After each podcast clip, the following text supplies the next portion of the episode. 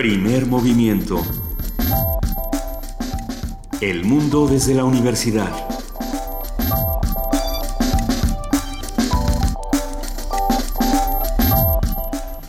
Muy buenos días, es noviembre 27, hoy es viernes, son las 7 de la mañana con 3 minutos y arrancamos así aquí en Radio UNAM Primer movimiento. Querida Luisa Iglesias. Querido Benito Taibo, hoy, hoy es una de esas mañanas donde uno quisiera estar enroscado entre las cobijas, eh, con las piernas entrelazadas, hecho bolita. Hace frío, pero, pero estamos arrancando primer movimiento. Hay muchísima información, que el conocimiento nos despierte donde quiera que estemos. Muy buenos días a nuestra jefa de información, Juana Inés de ESA. ¿Cómo estás, Juana Inés? Muy bien, muchas gracias, Luisa. Hola, hola Benito, ¿cómo están? Hola, querida, bien. Pero además, Perdón, estoy en parte de acuerdo, pero uh, hoy esta cabina se va a iluminar, así que, Eso. que no hay ningún... Tú ten paciencia, Luis. Tú ten paciencia. Tú espera unos segundos. donde quiera que, que, que, estén los que nos están escuchando, el ejercicio de la imaginación esta mañana los va a llevar a un lugar francamente delicioso, porque tenemos una serie de cosas que van a ocurrir buenas, desde música hasta muchas otras cosas. Muchas otras cosas. Sigue el jaloneo. En estos días sabremos si la FEPADE, que ya lanzó esta orden de aprehensión contra Arturo Escobar, ex subsecretario de la Secretaría de Gobernación, y, sabremos qué sucede. Pero tú crees que sabremos en estos días, Benito? Porque a mí lo que me, lo que me está... O le dará tiempo de A mí lo que enrolarse me está es que, sí, ese, ese buen hombre... No, ¿cuál es enrolarse a ISIS? O sea, va a desaparecer un rato, nunca le van a... nunca va a haber la cárcel, ni, ni muchísimo menos. Y va a acabar con otro puesto con otro premio, como diría. ¿Tú piensas que acabe con otro puesto después de este bonito escándalo? Bueno, yo, yo creo que si la FEPADE ya en este momento... Sí, es que ese es el problema. La FEPADE en este momento ya, ya dijo ciertas cosas, pero no ha hecho nada. ¿no? y mientras no se haga nada, estamos esperando. Y ayer por la tarde unas declaraciones de Renato Sales, nuestro coordinador nacional de seguridad, diciendo que, bueno, que sí hay que tener cuidado con la amenaza de ISIS, que se van a discreta, además fue muy bonito porque dijo, discretamente vamos a proteger nuestras fronteras, eh, los aeropuertos, etcétera, etcétera, tan discretamente como ha sucedido. Vino a mi, mente un sketch de los polivoces. Es, sí, pero pues no sí. se preocupen. No, bueno, y vino también a mi mente, el, no sé si el mismo sketch, pero seguramente es parecido. Ah, ¿Qué pasa? Por, por, nuestra frontera entran camiones con armas, recuerden la operación Rápido y Furioso, o sea, que entren cuatro, bueno ya, para que mejor no digo nada porque luego anda uno conjurando a los demonios. Exacto. Eh, no va a pasar nada. Tenemos hoy un día bueno, muy bueno. Muy movido. Es un viernes muy movido y nos da un enorme gusto decir que arrancamos con la participación del Centro Universitario de Teatro. Estará con nosotros Paulina Álvarez, actriz que nos habla sobre las últimas funciones de Regresa, la obra de Jimena Escalante dirigida por Sylvie Mongi Alain. En la música vamos a... Perdón. Algan. Algan. Algan. En, nuestra sección Viernes de Música vamos a hablar de por qué nos gusta Bach y su cello. Vamos a platicar nada más y nada menos que con Gustavo Martín, violonchelista y profesor de la Escuela Nacional de Música de la UNAM. Que ya está aquí enfrente de nosotros con su cello maravilloso, que si mal no recuerdo se llama... Inés. Inés. Inés. Qué bonito nombre. Ahí te hablan. Ahí te... todo eso va a pasar esta mañana, así como también vamos a platicar con nuestros amigos de la Dirección General de Literatura de la UNAM.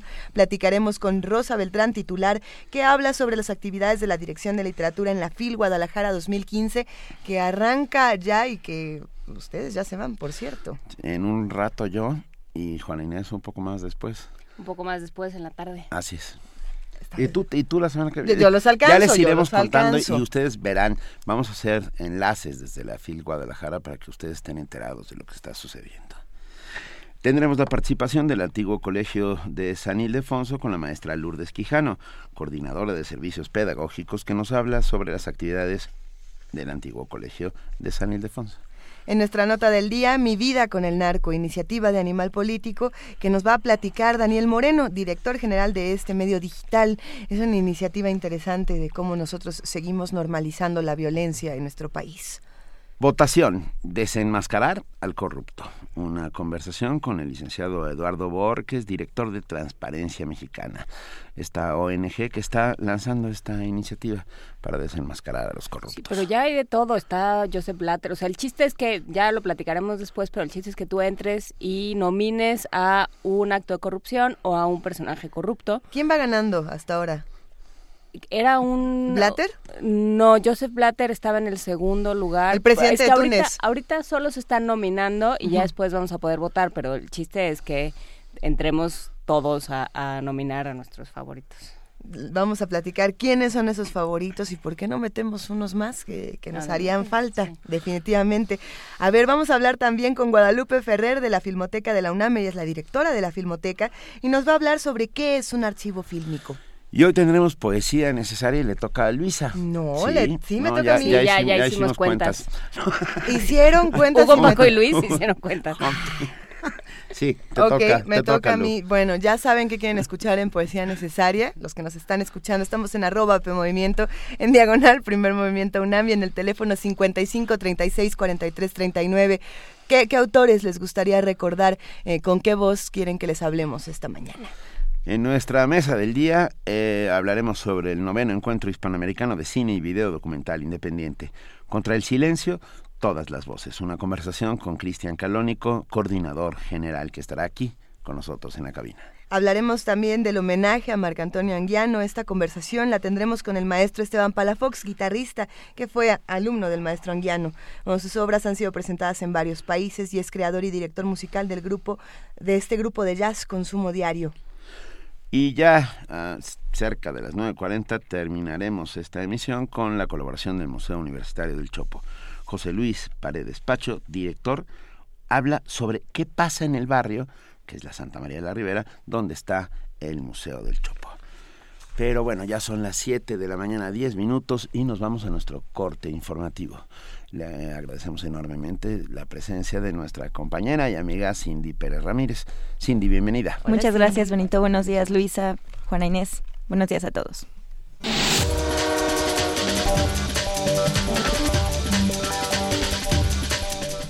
El Partido Verde Ecologista de México señaló que la Fiscalía Especializada para la Atención de Delitos Electorales violó el derecho de presunción de inocencia de Arturo Escobar. En conferencia de prensa, el vocero del Instituto Político, Carlos Alberto Puente, indicó que se violó el artículo 20 ya que se hizo pública y se expuso a los medios de comunicación la información que debió haber sido resguardada como parte de una investigación activa. Por último, recalcó que se le dará el apoyo necesario a Escobar, ya que es inocente de todas las acusaciones que pesan en su contra.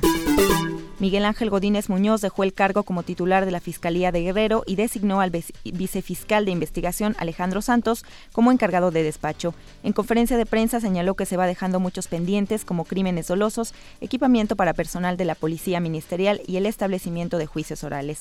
Cabe recordar que Miguel Ángel Godínez Muñoz fue acusado recientemente de desvío de recursos de empleados. El subsecretario de Prevención y Promoción de la Salud, Pablo Curi Morales, rechazó que exista una vacuna contra la diabetes. En entrevista adelantó que la Comisión Federal para la Protección contra Riesgos Sanitarios iniciará una investigación del caso que se ha estado difundiendo en algunos medios de comunicación.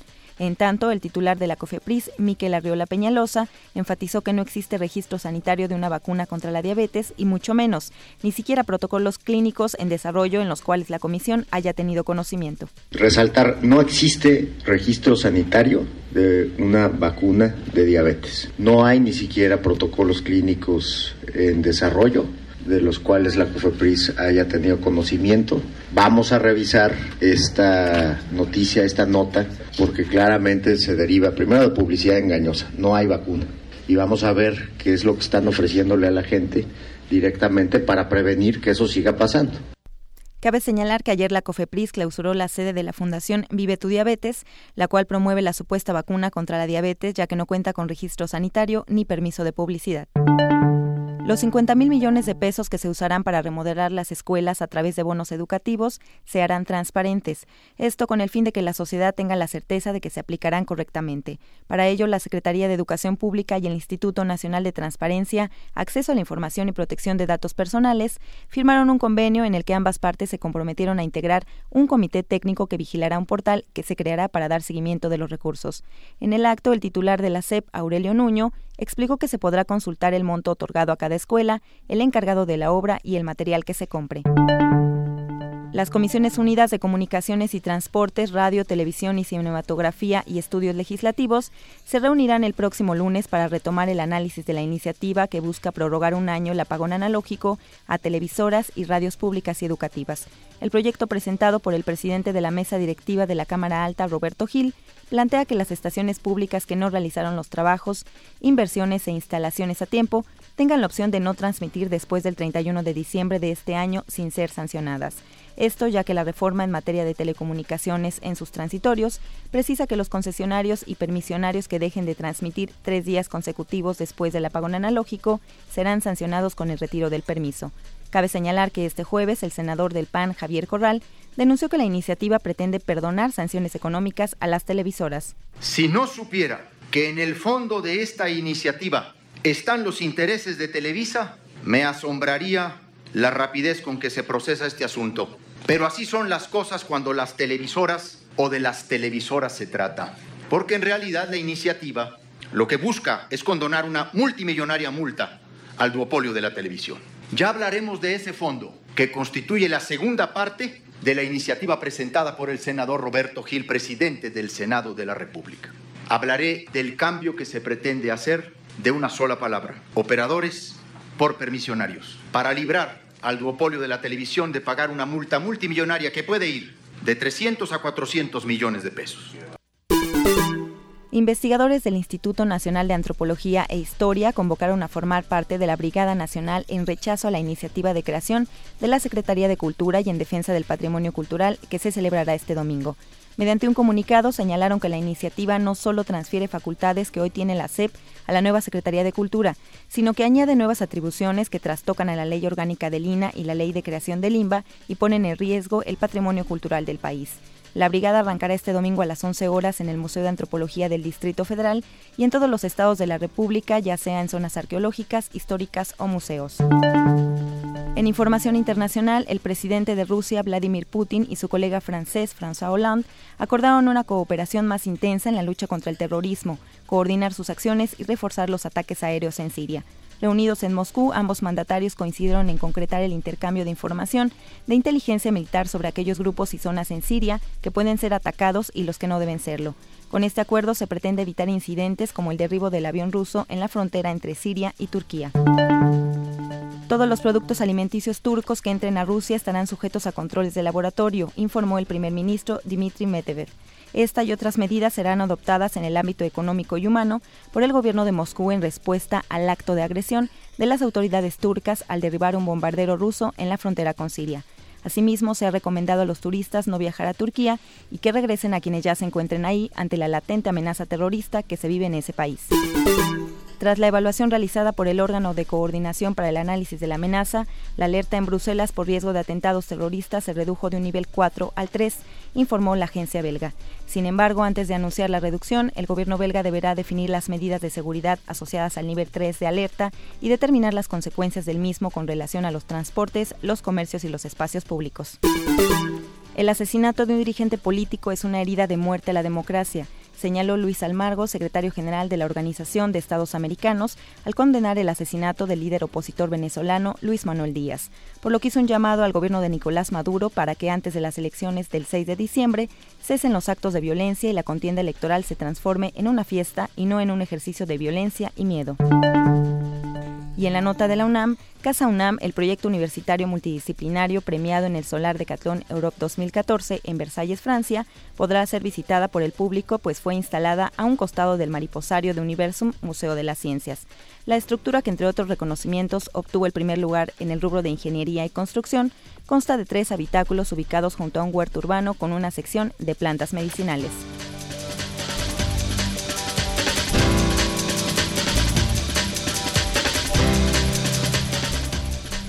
7 de la mañana con 17 minutos. Muchas gracias a nuestra compañera Cindy Pérez Ramírez por este corte informativo y nos vemos durante el resto de la mañana. Así es, Benito, Luisa Juana Inés.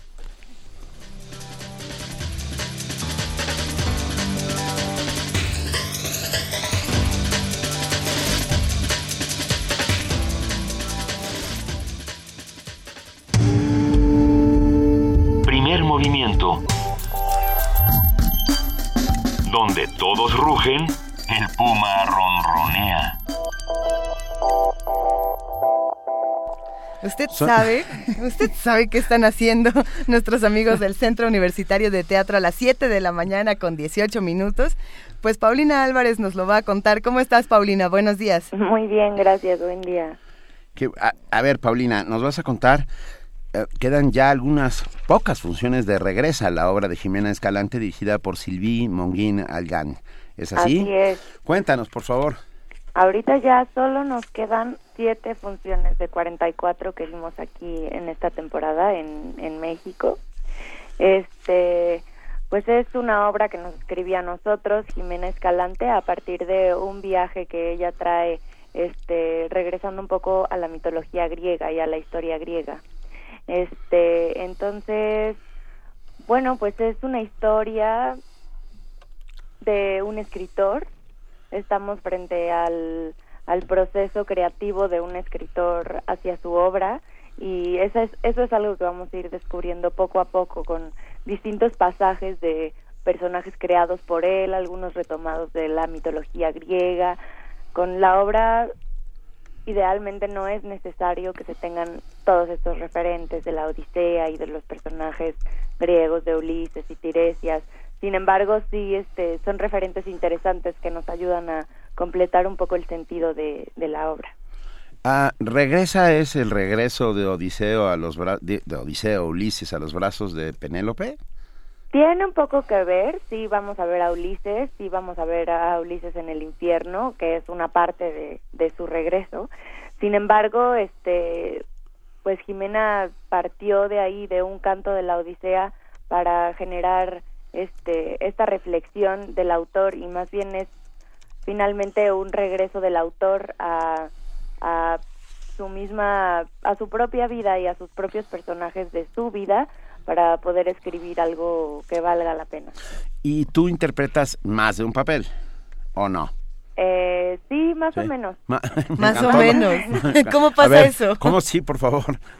Bueno, en esta obra vamos a ver este algo así como unos rompimientos en los que los personajes dejan de ser personajes para ser más bien los actores de este escritor, ¿no? O sea, este escritor tiene su, su compañía y su grupo de actores que interpretan ciertos personajes y tenemos chance de verlos dialogar y opinar este dentro de esta metaficción, por decirlo de alguna forma, este con el autor para después entrar a interpretar sus historias. Me gusta mucho. A ver, quedan siete funciones. ¿Qué días serán? Siete funciones a partir del día de hoy. Las funciones son jueves, viernes, sábado y domingo. Los jueves y viernes a las ocho de la noche. Los sábados a las siete de la noche y los domingos a las seis. ¿Y cuánto? Este, por ser las últimas funciones, pues hay que llegar súper temprano para apartar nuestro lugar porque es ah. entrada libre. Pueden ir ah. con todos los que quieran este pero sí a formarse yo recomiendo una hora antes de cada función para alcanzar lugar seguro. Todos están invitados niños adultos viejos jóvenes todas las sí edades así es hemos tenido público de niños también que al parecer se la pasan bien dependiendo qué tan este asustadas y conservadoras sean las mamás, pero no hemos tenido ningún problema. asustados y conservadores, todos los que sean asustados y conservadores, mejor que se vayan al teatro y que, y que dejen ahí los prejuicios, que, que, se queden por allá, mejor. Pues, sí, estaría bueno que fueran. Que los dejen ahí porque afortunadamente luego barren los teatros. ¿No? Pues sí. que, barremos prejuicios. Barremos prejuicios. ¿A ¿Dónde podemos tener más información? Eh, Paulina? Bueno, estamos en Facebook como Regresa Obra de Teatro, este, con cualquiera de, de nosotros de, de la generación del somos la generación 2012-2016 del Centro Universitario de Teatro. Este, en Teatro UNAM y en Cultura UNAM también estamos anunciados y pues bueno, la página de Facebook siempre es algo muy actualizado que estamos manejando. Bueno, pues ya lo saben todos nuestros amigos que hacen aquí comunidad en primer movimiento. Regresa de Jimena Escalante, dirigida por Silví Monguín Algán y con Paulina Álvarez en el Centro Universitario de Teatro. Dijimos dónde, en qué teatro, sí. Es, no, no dijimos, es en la caja negra del Centro Universitario de Teatro. Ah, muy bien. De acuerdo, en, la caja negra del Centro Universitario de Teatro que está ahí. Somos 13 actores en escena. Venga. Oh, la caja negra está llena. Está llena. Ok. Nos vemos en la caja negra, Paulina. Muchísimas gracias. gracias. Un abrazo. Hasta luego. buen día. Primer movimiento. Donde la raza habla.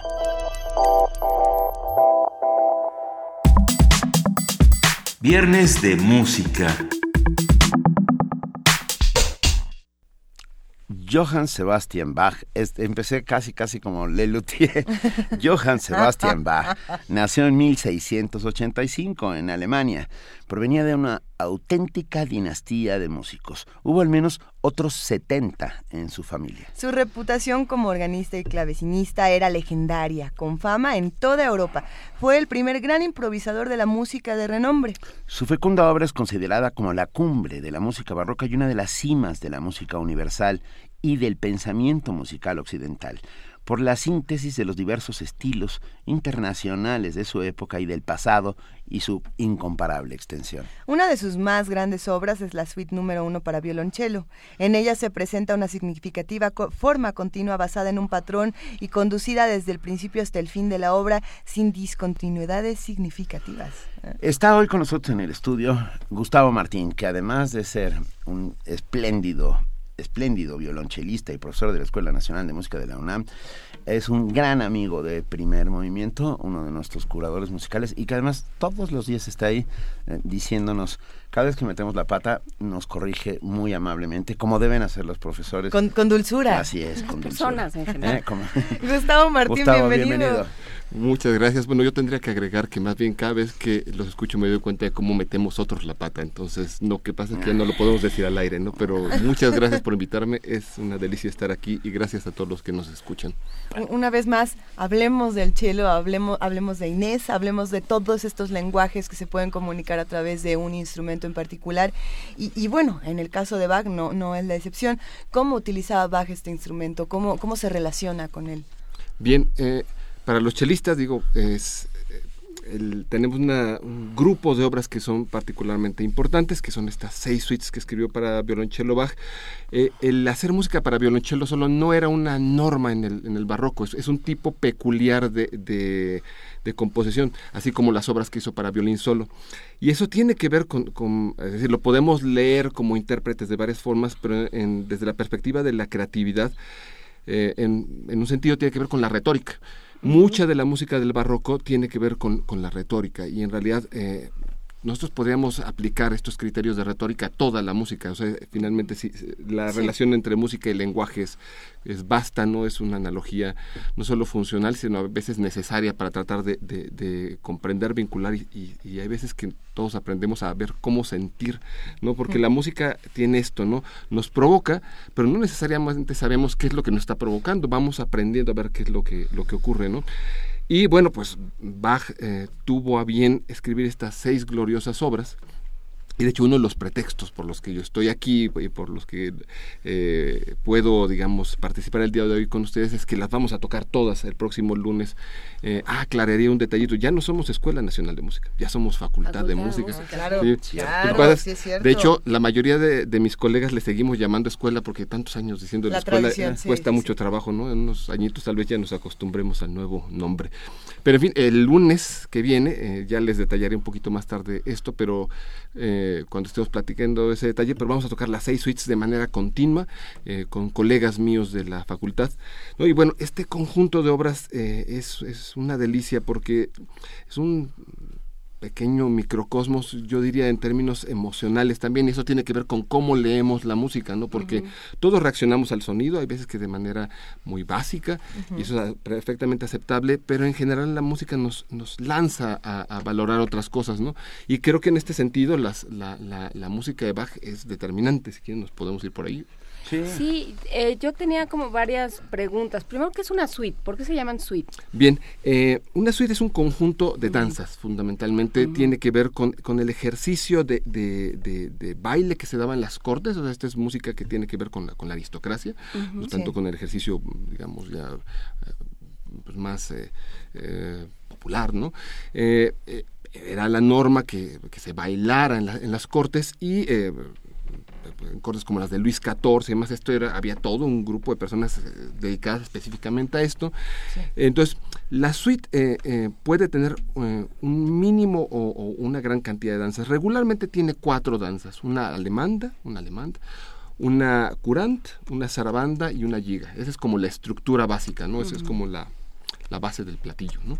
Y a eso se le pueden agregar muchas eh, eh, más. Eh. En el caso de las suites para cello, todas siguen este esquema con un preludio. Al inicio, no todas las suites tienen un preludio, el preludio no es una danza, es una pieza introductoria, digamos, y Baja agrega previo a la danza final una danza, una galantería que se llama, es una danza adicional que dependía, las dos primeras suites tienen eh, eh, minuetos, las, las, siguientes tienen eh, eh burrés y, y, cada una de, las danzas, digamos, tiene un carácter diferente. ¿no? Ah, me faltó la, la, quinta y la sexta tienen gabotas, me salté eso. y bueno, en el tiempo en que Bach compone esto, la danza ya no tenía el mismo peso que tuvo eh, un poquito antes, ¿no? Y, tienen, digamos, están en la media cancha entre un ejercicio más inclinado a, lo instrumental, fundamentalmente, y por otra, pero por otra parte guardan completamente el carácter de, la, de, la música dancística. Eh, yo haría una analogía con lo que pasa, por ejemplo, ahora con los danzones de Márquez, ¿no? Bueno, un, un, danzonero tal vez dirá que Márquez está tomando ciertas libertades, que como está acomodado así, que estos tempi, que bueno, no hablaría de tempi, pero que el, jícamo acá no sé qué, pero, pero Márquez fundamentalmente guarda la estructura, guarda el carácter y cuando nosotros escuchamos un danzón de Márquez nos suena a danzón. Sí. Y tal vez no sea uno de cepa, pero, pero, guarda esto. Bueno, un poco baja tal vez podríamos ponerlo ahí a, grosso modo. Entonces es un, una suerte, es un conjunto de danzas y que adquieren un carácter completamente instrumental, porque hay danzas, un chorro de danzas para, bueno, o de suites para clavecín, para otros instrumentos, para la laúd, ¿no? El mismo bajo tiene pues, una gran cantidad de, de, ejemplos en este sentido, ¿no? ¿Y si se bailaban? O sea, si se tocaban en las cortes las suites de Bach y se bailaban? Bueno, ese es un, es un punto. Eh, lo que pasa es que cuando Bach hace estas obras, las, eh, él era eh, Kapellmeister del príncipe Leopoldo en Köthen, eh, fue una época muy buena, por cierto, para él. Se la pasó muy bien cuando estuvo ahí, hasta que se casa el, príncipe y a la esposa no le gusta la música, entonces le dan oh. cráneo abajo. No, bueno. Una cosa un poco triste, ¿no? Pero bueno, después se va a Leipzig y ahí hizo toda esta gran cantidad de música coral, religiosa, que es también una maravilla. Eso es otra de las facetas, digamos, de Bach. Eh, ¿Qué tanto se ejercía ya esto, por ejemplo, con estas obras? No lo sabemos a detalle, ¿no? Es decir, había regularmente ensambles que eh, hacían e, este tipo de cuestiones. Todos los príncipes, bueno, tenían sus ensambles para hacer la música y, les gustaba pues, tener, así como caracterizaban el edificio con bellas pinturas o un cierto tipo de ornamentación, la música le daba alcurnia al, a, los principados y a las cortes, ¿no? Entonces, no sabemos a detalle esto, ¿no? Pero... Eh, lo que sí nos queda claro es que hay esta eh, relación directa ¿no?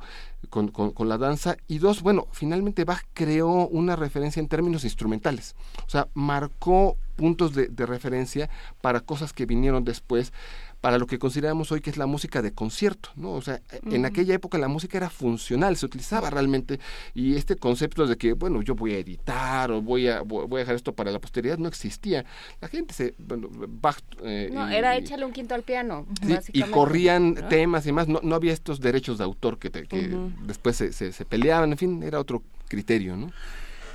Gustavo, Toca, por favor. Vamos a llegar ¿Cuál, cuál, cuál, cuál? Joven, pues ¿para qué vino, no? ¿Cuál del, no, no, ¿cuál de las Queremos seis? escucharte. Bueno, el lunes a mí me toca participar con dos suites. Okay. Eh, eh, voy a tocar la segunda suite y voy a tocar también la cuarta suite.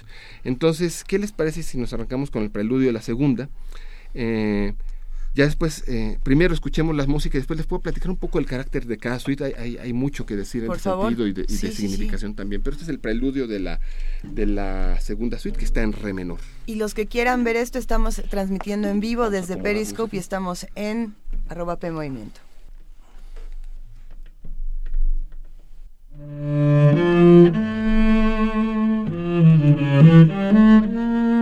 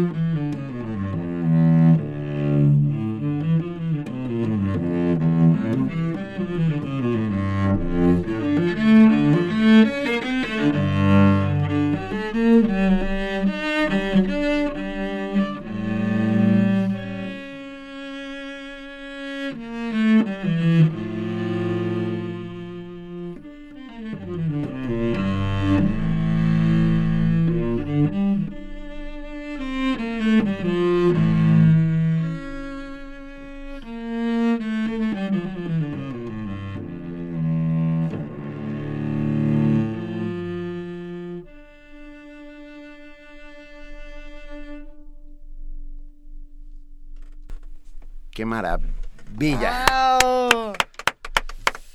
Qué joya. O sea, siempre, siempre he pensado, siempre he pensado que, el cello tiene un, tono, una resonancia ah, nostálgica.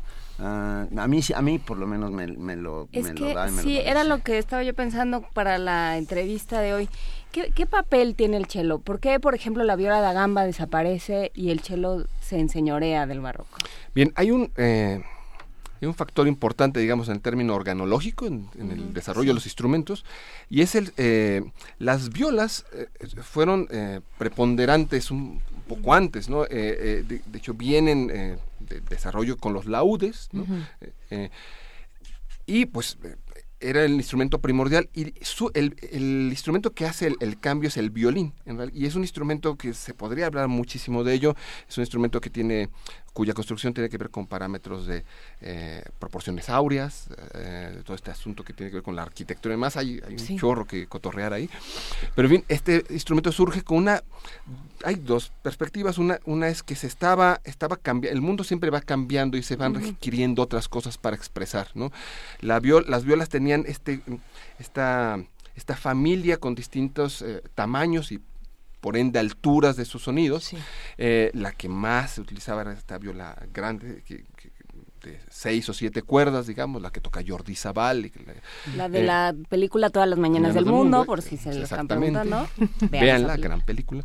Y, eh, Y el violín surge, digamos, como una perspectiva de, tener otra eh, proyección sonora. Eh, eh, cada época ha tenido estas búsquedas. El piano le pasa lo mismo, ¿no? La guitarra se transformó igual. las, por ejemplo, las, flautas más bien fueron cambiando, ¿no? O sea, este traversos, después se cambió de materiales, ¿no? Entonces, nosotros somos como el tío grande de la familia del violín. El violín es el, instrumento modelo, eh, se fue desarrollando y quien deja, digamos, el, modelo estructural fundamental es Antonio Stradivarius, ¿no?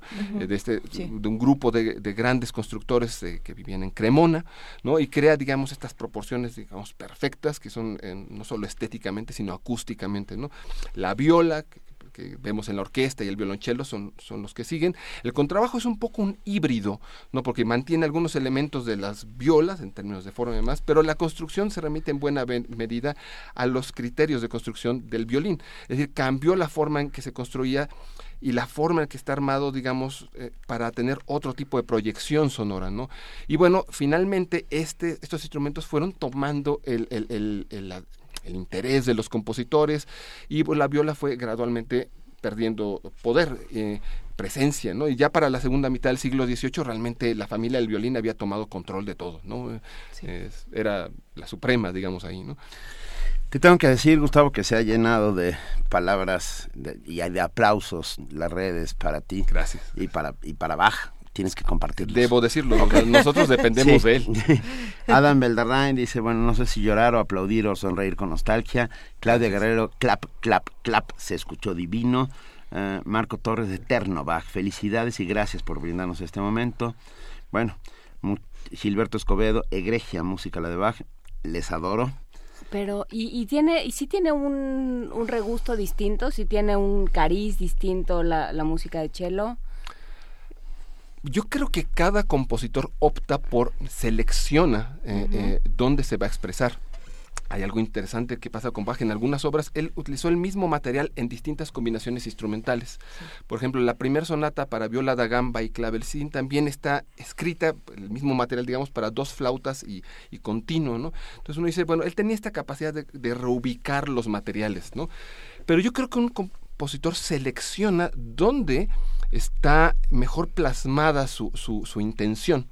En este caso tenemos un ciclo de seis suites. Sí. Él, creó eh, todo tipo de, digamos, de, combinaciones, pero yo sí creo que, nos dejó algo dicho en particular.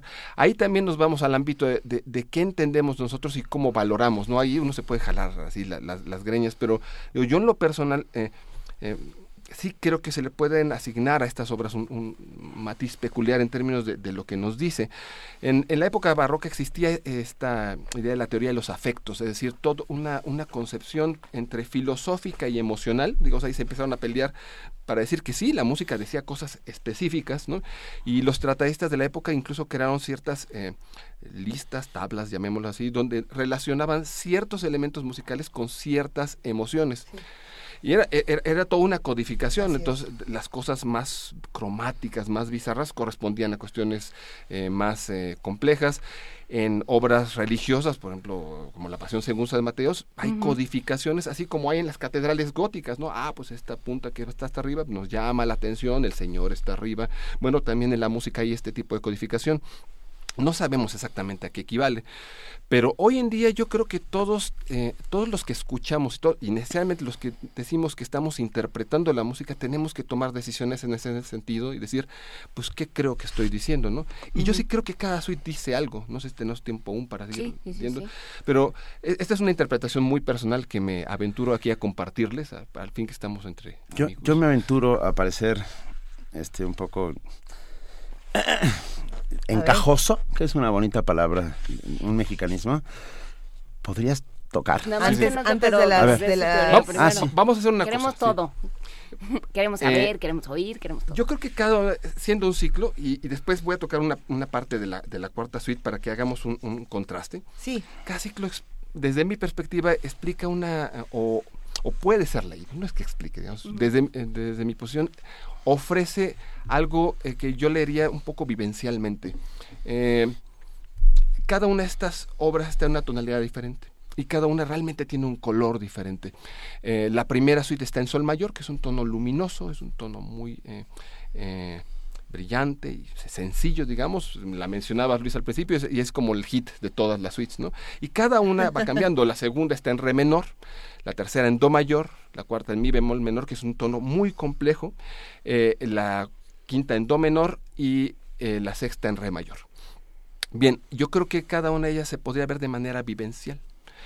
Yo creo que la primera, es, eh, eh, por lo menos esa es mi lectura como intérprete, siempre la he sentido como una obra de juventud, una obra que expresa e, e, esta, esta lectura del mundo muy, muy fresca. La segunda suite la encuentro, que es la, toqué el preludio de la segunda, es una obra que encuentro de, este carácter eh, más adolescente, más de, de, una gran energía, pero de un gran conflicto con la existencia y que de acomodo. La tercera suite en do mayor es una suite fuerte, pero asentada, una suite como muy clara y sólida y es como cuando estamos, en eh, esta época, yo que sé, de los 30, que estamos muy para adelante, estamos en un equilibrio entre intelecto y fuerza física. ¿no? La cuarta suite, desde mi perspectiva, es la más eh, intelectual y de hecho a nivel sonoro es la más compleja, está en una tonalidad que no es fácil para el instrumento, es difícil de, hacer sonar en un sentido, ya visto como del el intérprete. Y yo creo que tiene que ver con este momento cuando estamos intelectualmente y, humanamente muy claros, muy, definidos. Tal vez estamos ligeramente menos fuertes en lo físico, pero estamos muy, mucho más jugosos de lo que estamos viendo. La quinta suite que está en do menor, que es tremendamente dramática, para mí es una suite de despedida, es una suite completamente ligada a la muerte. Y la muerte en Bach es un tema que ojalá un día tratemos, es maravillosa la forma en la que, y hermosa la forma en que leyó la, la, la muerte, la despedida. Y para mí la sexta, digo, independientemente a las, a las creencias que tengamos, eh, cuando yo toco baja realmente eh, eh, importa muy poco lo que yo piense, para fines prácticos es, es, remitirnos a la, a la resurrección. A la resurrección. y es una suite de liberación y demás. Pero voy a tocar para, para que escuchen un poco nuestros eh, radioescuchas, la zarabanda de la cuarta suite. Ah, sí. Que es que es tremendamente reflexiva y habla de, yo creo que de esto que le estaba diciendo, ¿no? Que es, que es este nivel de lectura tal vez de lo más complejo que hay. Eh, el otro día estaba yo una plática que estábamos hablando precisamente de este asunto de ISIS con un especialista de, ISIS, eh, de, este tema, ¿no? Que, eh, de lo que está ocurriendo a aquel lado del mundo. Y lo ofrecí yo porque creo que la belleza nos ayuda a tratar de, por lo menos, de entender y valorar las cosas. ¿no? Entonces, esta es la zarabanda de la cuarta suite en mi bemol mayor de Bach.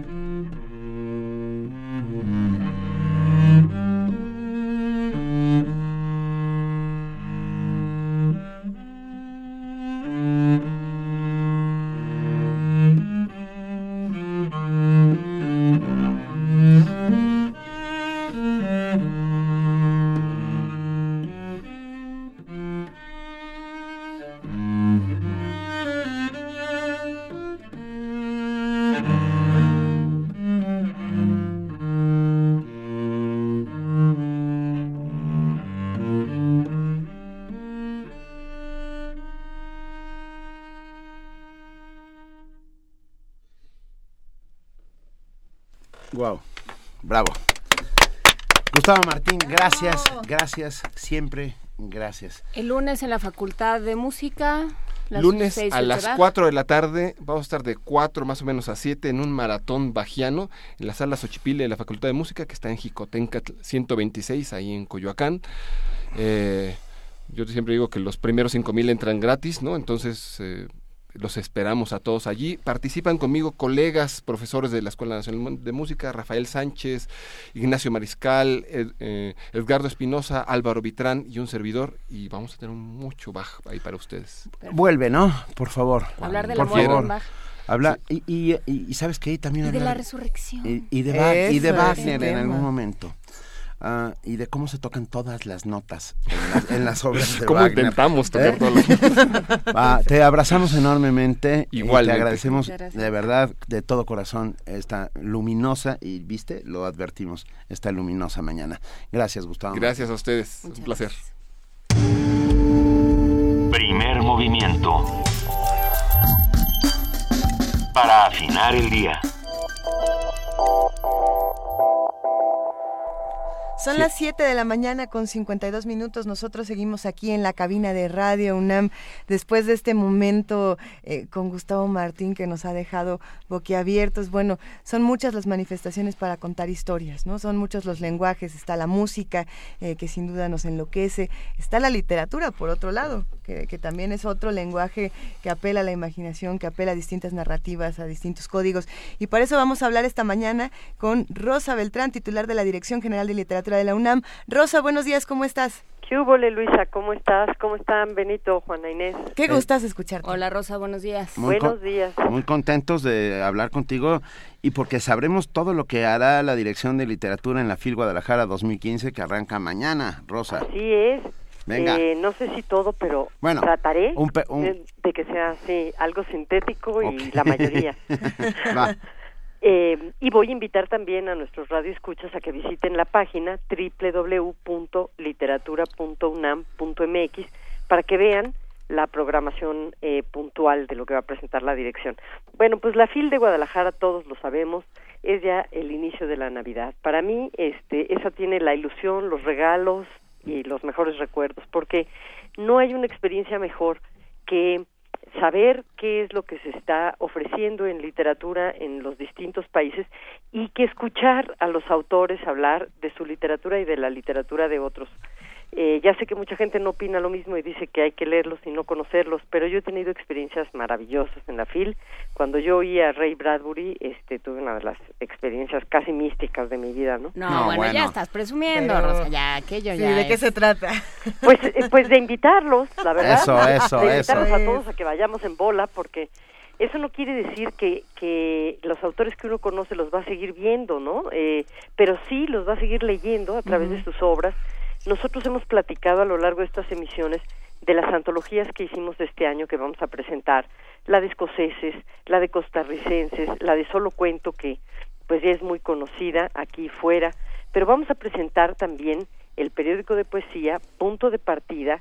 Esta es una presentación especial que será el domingo 29 a las 6 de la tarde porque además de Carmina Estrada, que es la directora de Punto de Partida, y Tania Huntington y Ernesto Lumbreras, eh, se va a leer poesía de autores británicos eh, en el sentido amplio de la palabra, porque habrá también poesía de jamaiquinos, por ejemplo, y de Sir Andrew Motion, eh, a quien lo hicieron Sir por su trabajo poético, no por otra cosa, y eh, pues va a ser una experiencia muy interesante. Vamos a lanzar un premio padrísimo de novela, ah. eh, se llama el premio Spivak, Ciudad de Cali, no es poca cosa, son 50 mil dólares. No, bueno. bueno. ¿Eh? 160 cuartillas. El jurado está constituido por Leonardo Padura, Noelle Trick, eh, Darío Jaramillo, Sergio Ramírez y su servidora y esperemos que este premio se quede para siempre. Que nos gusta mucho. No, nos vamos a poner a escribir en el Desde ahorita, porque cierra en marzo. Y, y para mí el broche de oro, entre otras muchas actividades que vamos a tener, es eh, la conversación con Janet Winterson. Creo que al margen de que cada quien tenga sus gustos y a otros les pueda parecer que vaya, es la mejor. Para mí Janet Winterson es la escritora británica en este momento más poderosa que existe. Y vamos a hablar de un libro suyo que escuchen nada más el título. ¿Por qué ser feliz cuando puede ser normal? Parece de autoayuda, ¿verdad? Sí. Ajá. Eh, esto es lo que le dice su madre, Janet Winterson es adoptiva, y es lo que le dice la madre que es pentecostal y que es una mujer muy excéntrica, que por ejemplo, este además de sus extravagancias, pasa toda la noche preparando tartas para no tener que dormir en la misma cama de su padre y tiene una pistola que guarda debajo de los trapos. Todo esto es totalmente cierto. No la deja leer más que la Biblia, cosa que para para Janet Winterson es una maravilla a los años, al pasar de los años, porque fíjense que ocurre lo mismo que ocurrió con Carlos Monsiváis, que también era pentecostal. Al leer la Biblia en la versión original y no estas versiones edulcoradas y descafeinadas, ¿no? que nos dan que la modernización del Quijote y estas locuras, tiene entonces acceso al, a unos usos del idioma, a una ampliación de vocabulario, a eh, expandir su imaginación a través de estos textos bíblicos, ¿no? Y allí ahí nace, digamos, su gusto por la literatura. Pero cuando Janet le dice a su madre que es gay, que le gustan las mujeres, la frase que la madre le contesta es ¿por qué ser feliz cuando puede ser normal? Entonces, wow. Entonces el libro es una maravilla porque habla de esa pugna de querer mm, regresarnos a la normalidad de todos, digamos, hay un movimiento social que no es que esté detectado y que existe en X lugar, todos tenemos esta tendencia a querer mover lo diferente hasta hacia lo que llamamos la norma. Y la autora, es un libro autobiográfico, dice, te pueden quitar todo lo exterior, pueden tratar de modificarlo, pero nunca lo interior, eso te pertenece. Entonces, para ella, este libro fue eh, el relato de cómo se da a la búsqueda de la felicidad, que consiste en eh, perseguir un sentido, el que cada uno decida que tiene su vida, y eh, cómo nació a la literatura. ¿Por qué el hecho de que la rechazaran y la dejaran fuera de su casa en las noches, bebiéndose las botellas de leche que, llegaban temprano y yéndose a vagar. Y a vagar quiere decir que también entraba a la biblioteca. Saben que las bibliotecas públicas son lugares donde llega mucha de la gente que no tiene casa a bañarse y a estar. Y a partir de esa experiencia ella empieza a leer la literatura inglesa eh, y la poesía inglesa y descubre eso que ya nadie le puede quitar. Entonces, claro que es feliz y claro que no es normal. Wow. Ya estamos encantados. Ya, ya, que arranque la fil. Que arranque la fil, nos vemos allá. Nos vemos allá. Casi todas las actividades eh, de la dirección son en sábado y domingo, salvo estas últimas que he mencionado, las del premio, que son el eh, jueves, miércoles y jueves. Eh, si entran a la página podrán ver puntualmente los horarios y los salones y eh, pues padrísimo que nos vamos a encontrar allá con ustedes y con los queridos radioescuchas que se lancen y que vamos a seguir hablando de literatura. Por supuesto. Te mandamos un enorme, enorme abrazo y nos vemos en la FIL ah, y esperemos que nos inunde la sorpresa, el asombro y la palabra. Así es. Buen fin de semana. Igualmente, gracias Rosa gracias, Abrazos. Hasta luego. Primer movimiento. Donde la raza habla. La danza te revela lo mejor que tienes. La danza te enseña quién eres. A lo mejor si tú nunca bailas, tú nunca sabes quién eres. El arte ayuda al hombre a saber quién es. Radio UNAM lamenta el fallecimiento de la maestra Gloria Contreras, fundadora en 1970 del taller coreográfico de la UNAM y desde entonces su directora general y artística. Su formación se vio influenciada por la escuela rusa. Durante su trayectoria recibió diversos reconocimientos, entre los que destacan el Premio Nacional de Ciencias y Artes en 2005 y el Premio a las Latinas más destacadas, otorgado en Los Ángeles, California coreógrafa, bailarina y transformadora del lenguaje dancístico en México. Gloria Contreras, 1934-2015. ¿Debe o no debe realizarse el proyecto del Corredor Cultural Chapultepec Zona Rosa Sí a un espacio con más árboles. Sí a un lugar iluminado y seguro. Ganas tú. Ganamos todos. Urge un lugar que respete a los peatones. Va por ti y por nuestras familias. Va por todos y por nuestra ciudad. Sí a la cultura para recuperar nuestra seguridad. Sí a la transparencia. No al uso de más impuestos ni deuda para tu bienestar. Sí al desarrollo para todos. Vota sí al corredor. Este 6 de diciembre, tú decides. Instituto Electoral del Distrito Federal. Primer movimiento. Información azul y oro.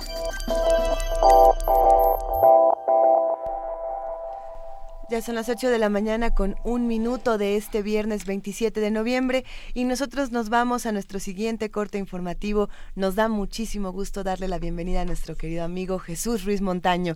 Buenos días Jesús. Muchas gracias, gracias a los tres, eh, Luisa, eh, Juana Inés y también Benito. Gracias. Gracias, bienvenido.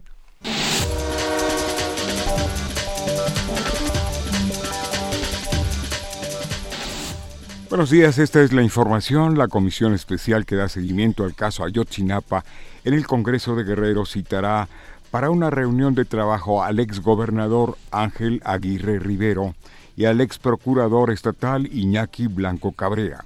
El presidente de la comisión, Ricardo Mejía Verdeja, dijo que quieren conocer las versiones sobre los hechos en Iguala que derivaron en el asesinato de seis personas y la desaparición de 43 normalistas de Ayotzinapa. Ángel Aguirre recibirá el oficio para recibir ante los diputados locales a más tardar la próxima semana con el fin de que la reunión se realice este mismo año. Alfredo Miranda Vergara, delegado en los servicios educativos Acapulco-Coyuca, afirmó que 10 escuelas de nivel básico de este municipio continúan cerradas a causa de la inseguridad. Reconoció que los docentes se rehusan a volver, por lo que 2.000 alumnos continúan sin clases. Miranda Vergara aseguró que extiende los esfuerzos para buscar apoyo del ejército el cual se ve limitado por el número de personal. Finalmente comentó que los maestros y directivos plantean obtener la presencia permanente de las policías federales y estatales en las escuelas. Horacio Duarte, representante de Morena ante el INE, dijo que la orden de aprehensión contra el ex dirigente del Partido Verde, Arturo Escobar, debe replantear el tema de la pérdida de registro de ese instituto político. Para Duarte, la FEPADE debe no solo investigar lo relativo a las tarjetas premium, sino a todas las acciones supuestamente ilegales del Partido Verde. El comisionado nacional de seguridad Renato Sales Heredia dio a conocer que se redobló la seguridad en fronteras, embajadas, aeropuertos y puertos tras las amenazas del Estado Islámico. En el marco del Encuentro Nacional de Procuración de Justicia, el funcionario recalcó que en términos globales las amenazas son reales, por lo que se deben tomar las precauciones necesarias en torno al tema. Sales Heredia indicó que las medidas se redoblaron desde los ataques terroristas en París, Francia.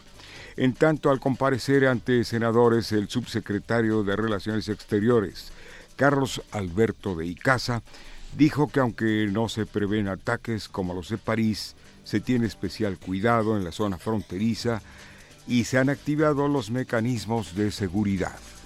Ningún país puede estar eh, tranquilo, evidentemente por nuestra posición geográfica, por lo alejado que estamos de la zona del conflicto, no es de preverse que en nuestro territorio podamos tener este, una situación como la que hemos visto en otras partes, pero sin duda este, todos los mecanismos de alerta, los focos rojos están encendidos, las medidas de prevención, sobre todo en la frontera, y los mecanismos de seguridad del Estado deben de estar, como lo están, muy atentos a esta situación.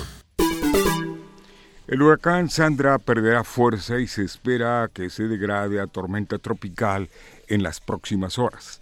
De acuerdo con José María Tapia, director general de la gestión de riesgos de la Secretaría de Gobernación, se prevén lluvias de intensas a torrenciales que afectarían principalmente al sur de Baja California Sur, Sinaloa y el norte de Sonora, aunque no se descartan también su impacto en Jalisco, Nayarit y Colima. Se pronostica que hacia el mediodía del viernes el centro de Sandra pase muy cerca de Los Cabos en Baja California Sur. No se descarta que el centro de Sandra pueda ingresar al extremo sur de ese estado. Es por ello que se ha establecido una zona de vigilancia por efectos de tormenta tropical desde la población de Todos los Santos hasta la comunidad Los Barriles en Baja California Sur. Esto significa que en esa región se esperan vientos superiores a 63 kilómetros por hora en un lapso de menos de 24 horas además de que se pronostican lluvias torrenciales con acumulaciones superiores a los 150 milímetros por día. De acuerdo a los pronósticos, Sandra continuará su movimiento y se espera que ingrese durante el mediodía del sábado como depresión tropical en el norte de Sinaloa, aunque sus efectos se comienzan a sentir desde el día de hoy en forma de nublados densos, lluvias en el occidente y noroeste del territorio mexicano. En información internacional, los acuerdos que se establezcan durante la próxima conferencia ministerial de la Organización Mundial de Comercio deben asegurar un mínimo acceso a la atención sanitaria, especialmente en los países pobres.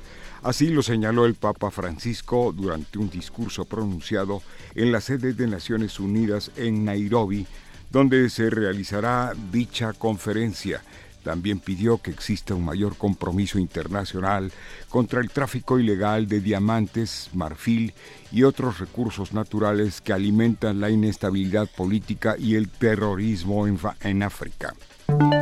En 2050 el número de niñas casadas en África podría ser el doble de ahora. Al ritmo actual, para 2050, casi la mitad de las niñas casadas en el mundo serán africanas debido al rápido crecimiento demográfico del continente y al desfase en sus reformas sociales, advirtió UNICEF en un informe publicado este jueves durante la cumbre de la Unión Africana sobre las Niñas, celebrada en Lusaka, Zambia. El informe muestra que el número total de niñas casadas pasará de los 125 millones actuales a 310 millones en los próximos 35 años el número de niñas afectadas y lo que esto significa en términos de infancias perdidas y futuros destruidos, subraya la urgencia de prohibir la práctica del matrimonio infantil de una vez por todas, dijo en un comunicado el director ejecutivo de UNICEF, Anthony Lake. El informe documenta cómo el matrimonio infantil impide a las niñas llevar una vida saludable, ya que son más propensas a contraer el VIH-Sida, a ser víctimas de la violencia y a no ir a la escuela. UNICEF aseguró que es necesario tomar medidas más ambiciosas, dado que incluso duplicar el ritmo de reducción de matrimonios infantiles seguiría significando un aumento en el número de niñas casadas. Carlota Fluxá, Naciones Unidas, Nueva York. El juez sudafricano Francis Legodi anuló este jueves la prohibición oficial del comercio interno de los cuernos de rinocerontes. El juez señaló que el gobierno no consultó debidamente al público sobre el decreto de la moratoria en 2009, por lo que no fue eficaz para detener la caza furtiva, la cual señaló ha alcanzado niveles inéditos. Por su parte, la fundadora de un grupo contra la caza furtiva, Alison Thomas, dijo sentirse desolada por el fallo, ya que señaló Sudáfrica no tiene mercado interno de cuernos de rinoceronte y la apertura del comercio local permitirá el contrabando por parte de bandas criminales al mercado negro de Vietnam y China.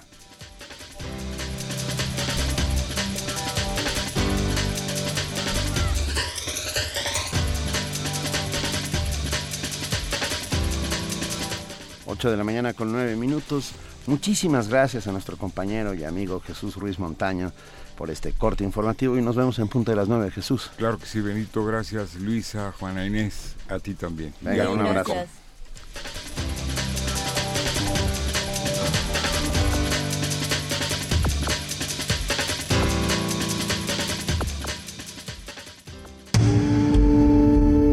Primer movimiento. Donde todos rugen, el puma ronronea.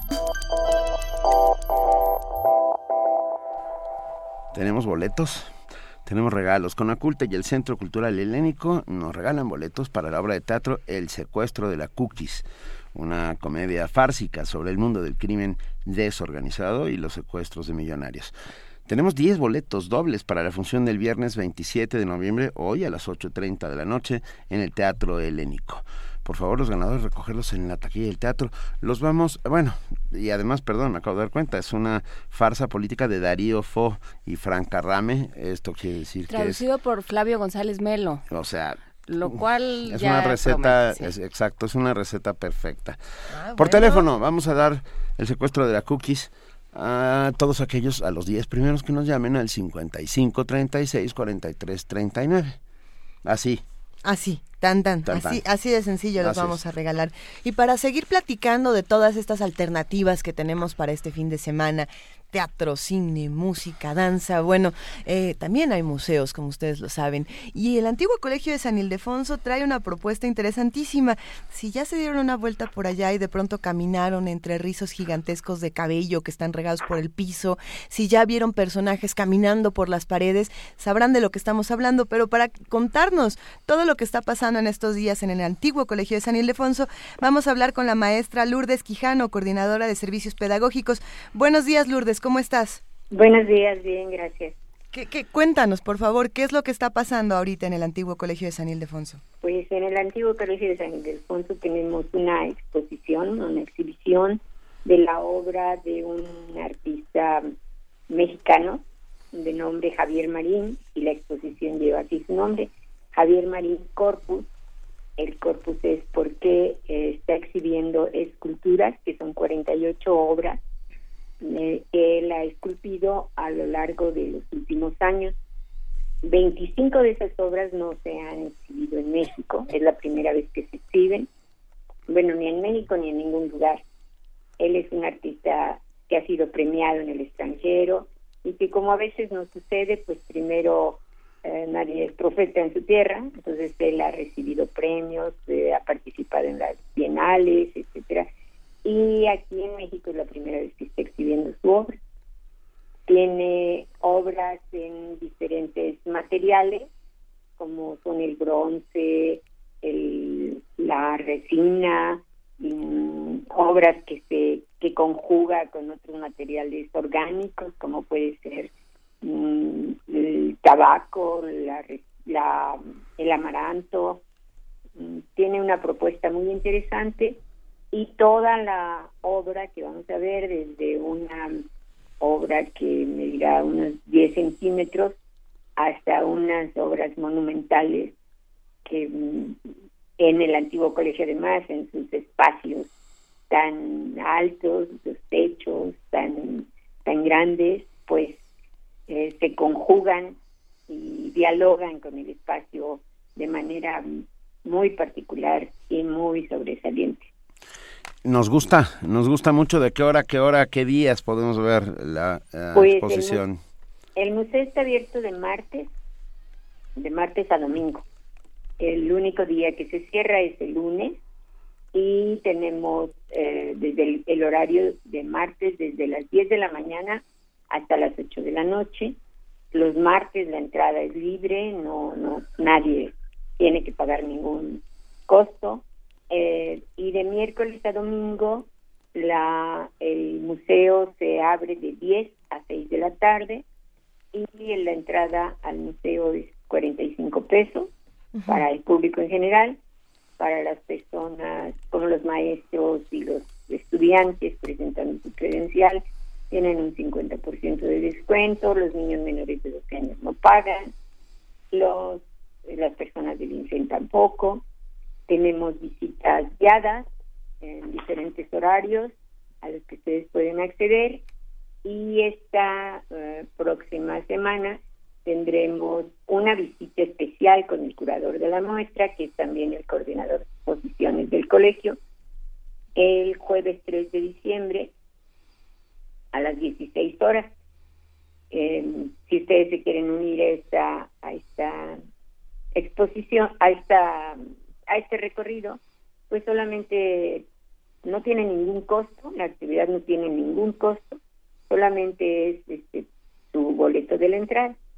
Y tenemos además el domingo 29 de noviembre una visita especial para maestros que es totalmente gratuita, no tienen que pagar ni la entrada ni la actividad, en donde eh, les eh, llevaremos al recorrido para que ellos em, dialoguen con los educadores del museo y sobre todo dialoguen con la obra y reflexionen cómo pueden acercar a sus alumnos al arte, cómo pueden mm, enseñarlos a ellos o participarles a ellos, cómo mm, disfrutar del arte y además aprender del arte.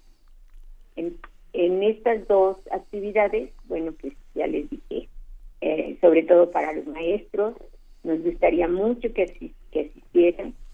Y en, la el miércoles 9 de noviembre de diciembre vamos a iniciar nuestro ciclo de conferencias, una conferencia que se llama Cuerpos sin órganos y órganos sin cuerpos en el arte contemporáneo. Entonces están invitados, es a las 17 horas. Así Tampoco tiene costo la actividad, solamente es este, eh, llegar o hablar y reservar su lugar. Reservemos nuestro lugar, hablemos de cuerpos sin órganos, de órganos sin cuerpos. Vamos a esta exposición que, que sin duda va a dar muchísimo de qué hablar. esperemos la próxima semana, Lourdes, que nos platiques cómo ha sido la respuesta del público frente a Corpus, que sin duda es, es muy impresionante. Entonces, bueno, todos vámonos al antiguo colegio de San Ildefonso. Maestra Lourdes Quijano, coordinadora de servicios pedagógicos, ha sido un verdadero placer hablar contigo esta mañana. Hablemos la próxima semana. Claro que sí. Mil gracias. Hasta luego, nos vemos. Primer movimiento. La vida en otro sentido.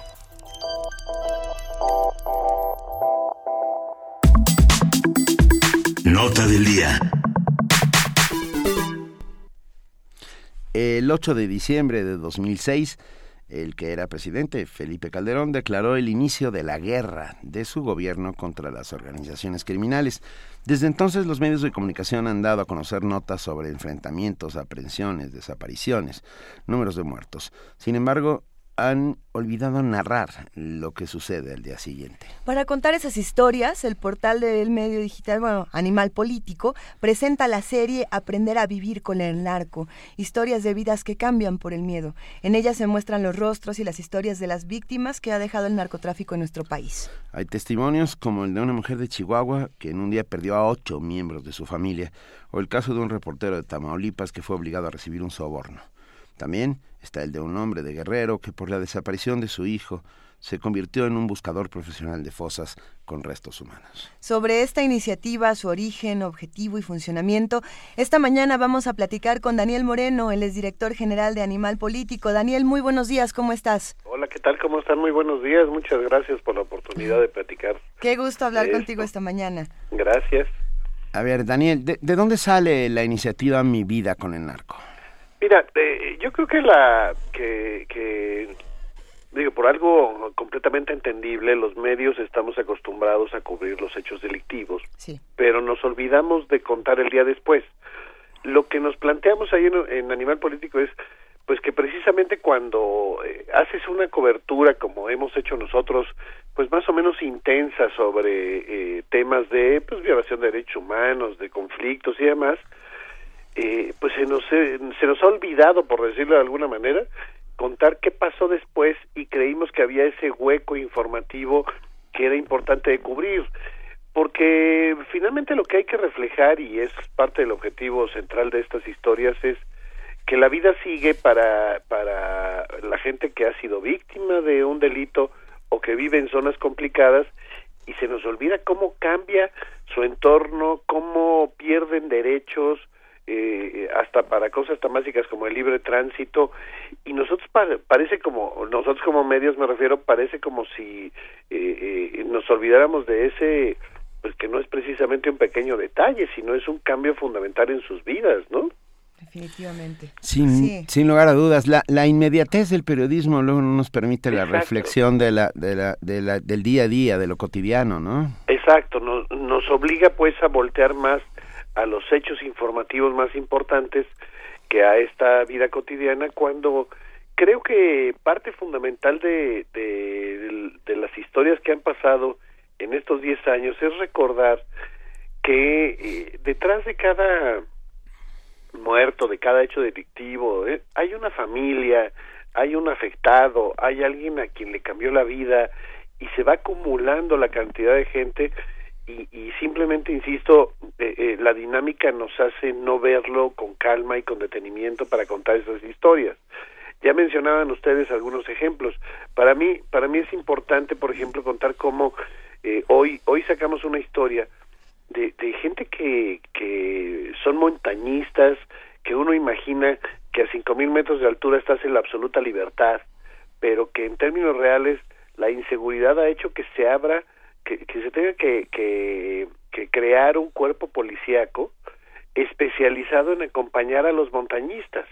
Es decir, eh, los niveles de inseguridad hacen que la libertad que pudiera sentir a 5.000 metros de altura eh, pues, haciendo montañismo eh, se haya terminado y ahora tengas que ir escoltado, ¿no?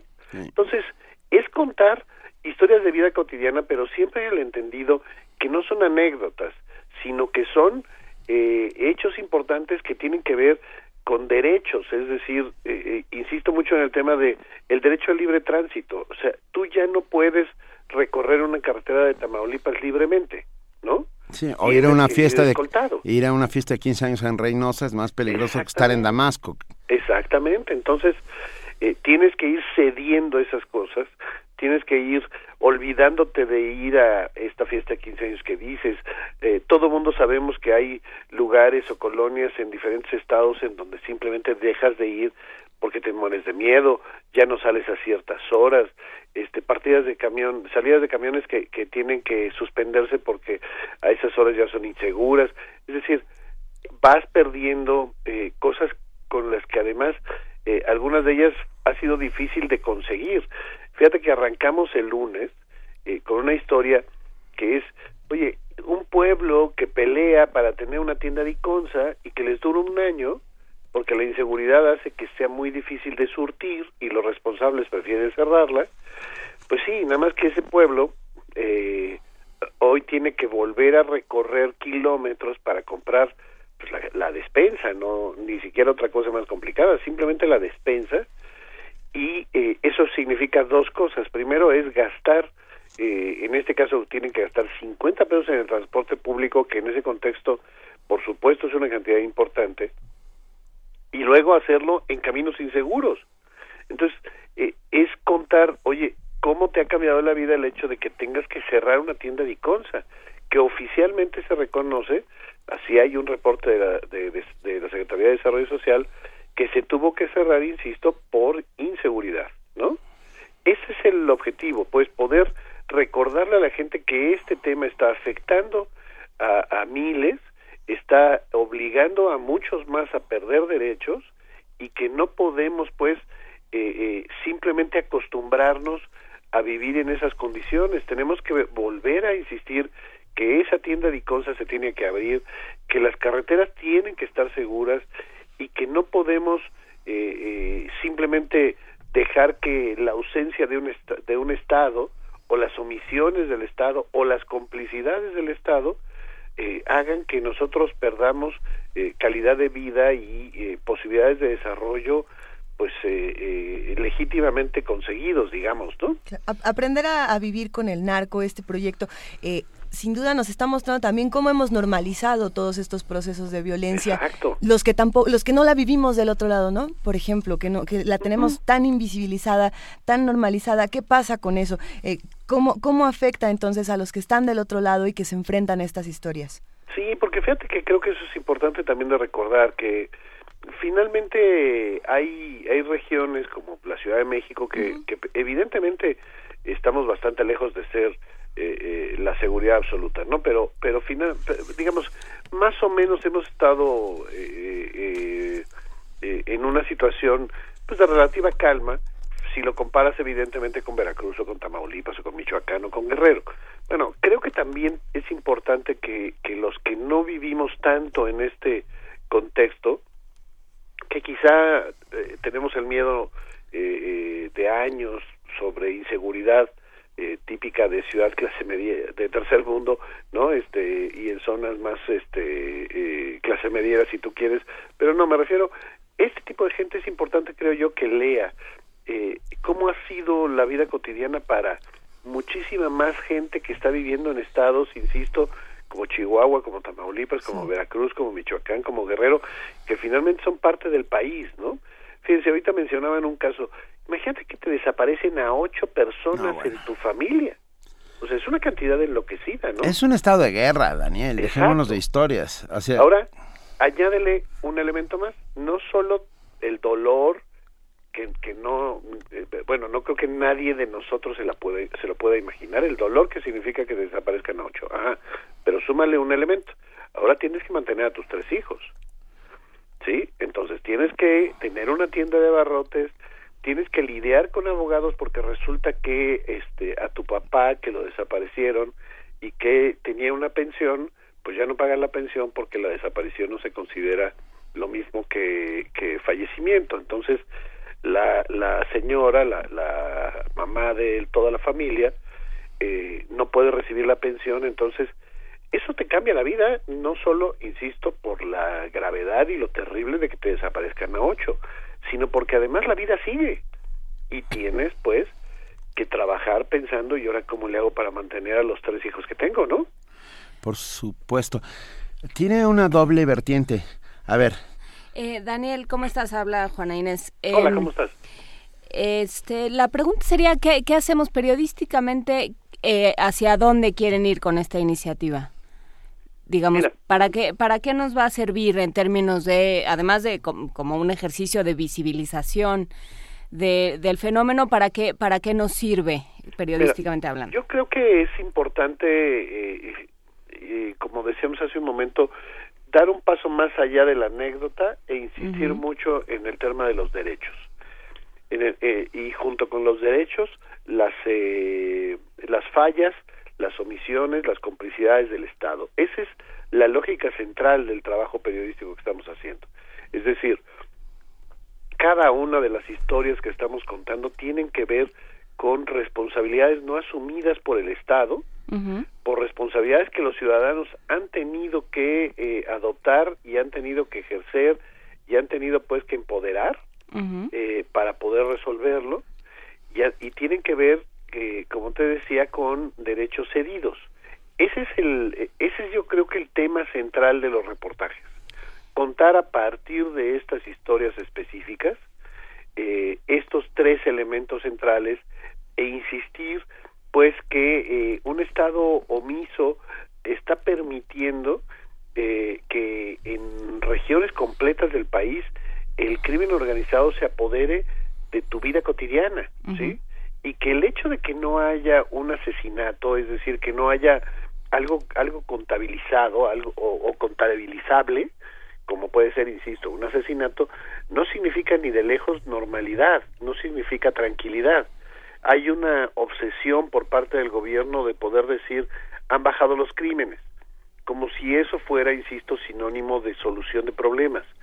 Eh, parte de lo que queremos platicar aquí es que no es cierto, que esa no es la única manera de entender el asunto, que esta población que les platicaba hace un momento que cerró la tienda de Iconza, pues ahí en esa población no hay muertos. Es decir, no hay una sola estadística oficial en donde se diga el daño que le significó a esta población el que le cerraran una tienda a la que tienen derecho, que pelearon durante años y que por inseguridad ya no puede eh, tener las puertas abiertas. ¿En qué encuesta lo vas a ver? ¿En qué estadística lo vas a ver? En ninguna. Y sin embargo, el daño para esa población en particular es muy relevante, es muy importante de contar, es muy importante de denunciar, es muy importante pues que la gente que vivimos en realidades muy ajenas podamos enterarnos que hasta allá llega el daño, ¿no? Y que muchas veces son sitios a los que el periodismo ya no puede llegar, que ese es otro otra eh, bonito brazo del pulpo, ¿no? Otra bonita cabeza de la hidra. Sin duda, incluso te diría que eh, vamos a terminar publicando una docena de textos eh, todos los días hasta eh, de este lunes al siguiente. Y más en más de una ocasión el operativo de seguridad que tuvimos que armar nosotros mismos y me refiero básicamente entre nosotros mismos porque tampoco hay mucho mucho más a dónde acudir para medio garantizar la seguridad de los periodistas híjole y, y uno no deja de recordar que estos eh, periodistas eh, van y vienen, pero pero la gente, que vive ahí este, esa es su realidad cotidiana, ¿no? Nosotros llegamos, observamos y nos salimos. No, bueno, y además les, les estás dando visibilidad a su problema. Pero bueno. Oye, no, perdón, Daniel, es que yo le veía dos aristas a, a, esta iniciativa. Una de ellas es eh, la de conjurar a los demonios, la de visibilizar el fenómeno, y por otro lado, convertirla en un instrumento de denuncia. O sea, digo, perdón, eh, si las fuerzas de seguridad y la llamada inteligencia, y le pongo unas comillas enormes, que, gracias a la inteligencia estamos combatiendo todo esto, las leen, pueden enterarse de montones de cosas que les servirían para hacer los nuevos operativos. De montones de cosas, y mira, yo por supuesto asumo que estas son solo siete y que podrían ser 500 y que sería interminable, pero sí creo que valía la pena recordar pues que este que la violencia no es solo un hecho delictivo, que es igualmente violento el que una familia tenga que vivir eh, eh, buscando a sus ocho hombres, a, sus, a los ocho proveedores, porque pues esa era la lógica de este pueblo de Chihuahua, ¿no? Los ocho hombres que eran los que sostenían la familia, desaparecidos, pero además plantearse el día a día de cómo vas a comer. A mí me parece durísima la, la historia y lo vamos a publicar el lunes y ojalá lo puedan ver, porque para mí es uno de los, de los más importantes que es, imagínate que eh, todos los domingos sales temprano a recorrer la Sierra de Guerrero y te has vuelto un, eh, como le llaman ellos, un perro, un buscador de fosas comunes. O sea, e, esa es la normalidad a la que queremos que, acostumbrarnos. No, por supuesto que no. Entonces, e, eso es lo que creo que es importante denunciar, ¿no? Van a ver la historia de este señor y cómo le ha impactado en vida cotidiana el que desaparecieron a sus hijos, el que tiene nietos, el que estaba él, el mismo señor estaba casado y ahora es viudo como consecuencia de esto, y el cómo pues se ha vuelto un profesional en la búsqueda de fosas. Eh, insisto, creo que es importante la denuncia de no queremos, no debemos acostumbrarnos a esta realidad, ¿no? No, no queremos, no debemos, ni debemos permitirlo, por supuesto, en la medida de nuestras posibilidades. E insisto mucho, el caso de, en este, por ejemplo, de lo que les platico que vamos a publicar el lunes, en ninguna encuesta, en ninguna estadística se menciona que este señor ha cambiado su vida porque todos los fines de semana los dedica a buscar a su hijo. Pero es eh, indispensable registrar que también ahí ha impactado la violencia y que eh, esta, eh, este impacto, estas consecuencias de la violencia son importantes de denunciar, ¿no? Por supuesto, y, si piensas, como, como decíamos hace un par de días con Fabricio Mejía Madrid, que la guerra sucia ya se acabó en México, bueno, pues tienes también esas historias, ¿no? Pues sí, sí, sí, sí, y no nos vayamos con, con este, esta forma fácil de suponer que la violencia se mide con además cuestionados índices de asesinatos en, en este país, ¿no? Es decir, eh, esa no es la única manera, es mucho más complejo el problema, eh, es mucho más grave que además se, se vuelva parte de tu vida cotidiana, que se, se vuelva raíz de tu vida, eso, eso es mucho más relevante y es importante denunciarlo y no quitar el dedo del renglón, ¿no? No quitemos el dedo del renglón y cada vez que hagamos una denuncia, preguntémonos hasta, hasta dónde tiene que llegar esa denuncia, quiénes estamos denunciando. No solamente estamos denunciando al narco, ¿no? Que esa es la otra. exactamente. Y, y te diría, el denunciado más importante creo, siempre será el crimen organizado, pero me refiero, el denunciado más importante creo que es el Estado, es, las omisiones y las fallas del Estado. Y las complicidades. Y las complicidades, sin duda. Pues sí, así las cosas. Los invitamos a todos a entrar a Animal Político. Es tan fácil como poner en su buscador Animal, Político. y, y, ahí lo tenemos. Daniel, te mandamos un enorme abrazo y sigamos hablando de estas y otras iniciativas que nos permitan en algún momento vivir en comunidad, restablecer eh, el manido tejido social del que tanto se habla, pero que nadie le mete eh, una, una aguja y un remiendito. ¿Eh? Exacto, ¿no? Este, ah. Pues ahí estamos y, ya me dirán qué opinan de las historias que faltan. Insisto, llevamos cinco, mañana hay una sexta, el domingo dejamos descansar, pero seguimos toda la próxima semana y este y ojalá les puedan echar un ojo. Claro que sí, contemos, contemos las historias, exorcicemos a los demonios y impidamos la corrupción, la impunidad y la violencia. Exacto. Un abrazote. Gracias. Mil gracias, Daniel. Hasta luego. Hasta luego. Movimiento. Donde todos rugen, el puma ronronea. Son las 8 de la mañana con 35 minutos. Seguimos aquí en primer movimiento hablando de las cosas que ocurren, de cómo denunciamos la corrupción, cómo denunciamos la violencia, cómo decimos que no queremos este tipo de violencias en nuestro país. Y bueno, hay iniciativas en, las que podemos hacer diferentes tipos de denuncia. Una de estas iniciativas es esta votación para desenmascarar a los corruptos. ¿Quién es el más corrupto? Se puede votar en Internet. Parece de pronto chiste, pero no lo es. Vamos a hablar de todo esto con el licenciado Eduardo Borges, director de Transparencia Mexicana. Eduardo, buenos días, ¿cómo estás? Muy, muy bien y con mucho gusto estar nuevamente con ustedes. No, no, el gusto es todo nuestro. Y bueno, en estos días nos hemos metido a este sitio web donde estamos averiguando quiénes son los más corruptos. Si el presidente de Túnez, si el estado de Delaware, si... Eh, el siempre querido Pep Platter. Ah, claro. El siempre favorecido y querido Pep Platter. Y bueno, eh, nos preguntamos si ya llegó eh, Peña Nieto o HL, quiénes andan por allá. Pero platícanos más bien qué, qué es lo que está ocurriendo ahora en redes sociales y en Internet.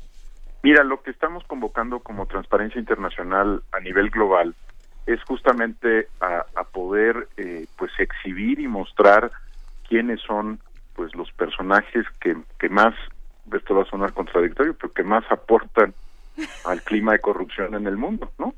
Eh, eh, se trata de un ejercicio, por supuesto, naturaleza simbólica, ¿no? Y lo que estamos viendo es que quiénes son estas personas que, que están eh, pues de alguna manera representando lo peor de la corrupción en el planeta Tierra.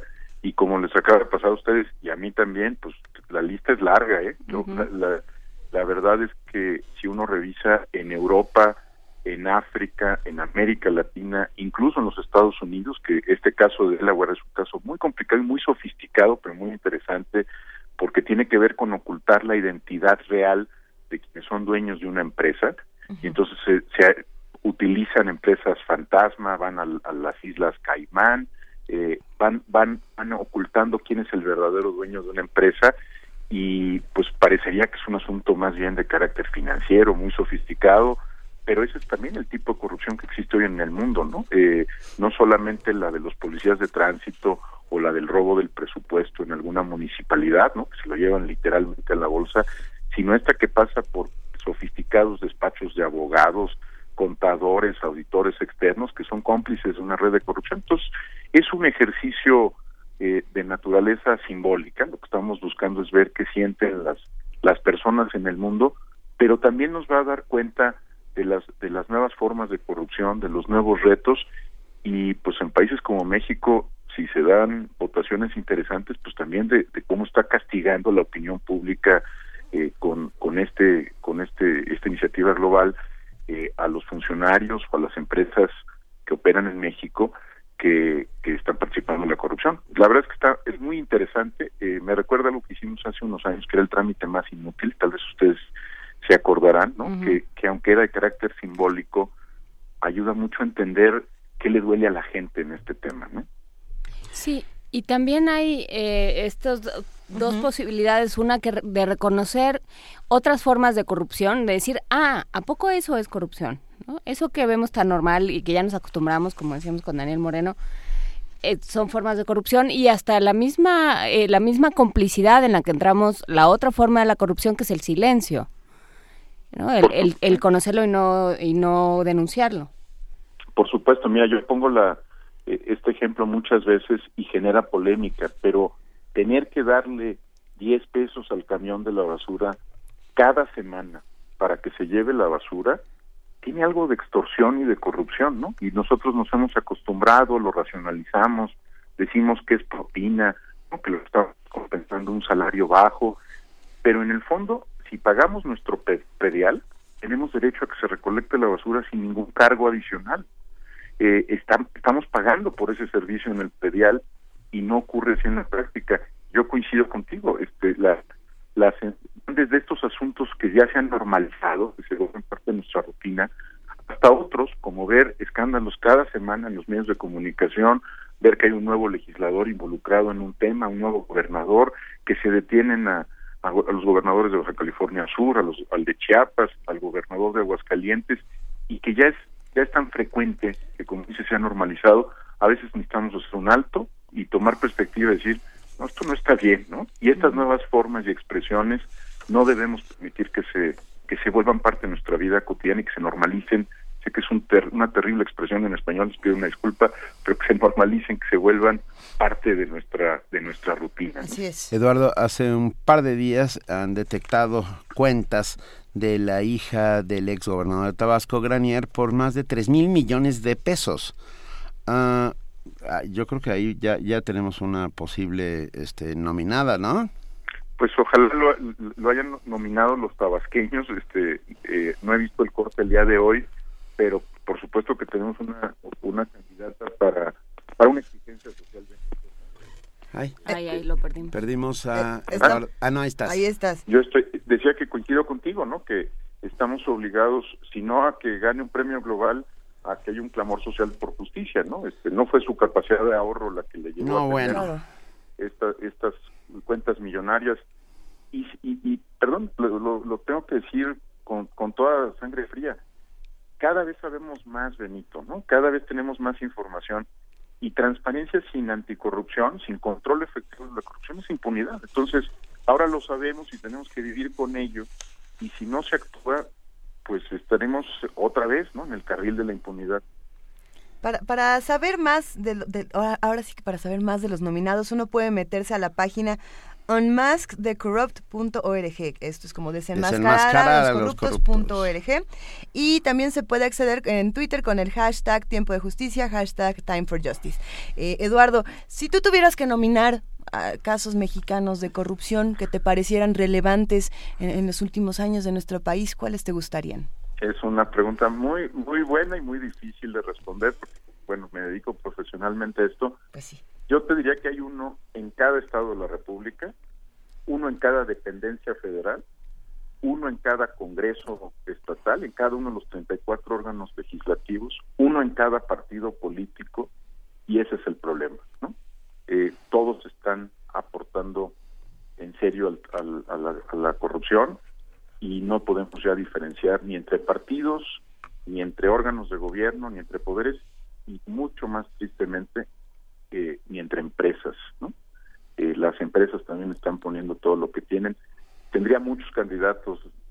La verdad es que no, no me podría inclinar solo por uno, porque ese es el, ese es parte de la naturaleza de, este problema, es sistémico y hay que combatirlo en todas partes. Podríamos nominar simplemente a, todo el país, entonces.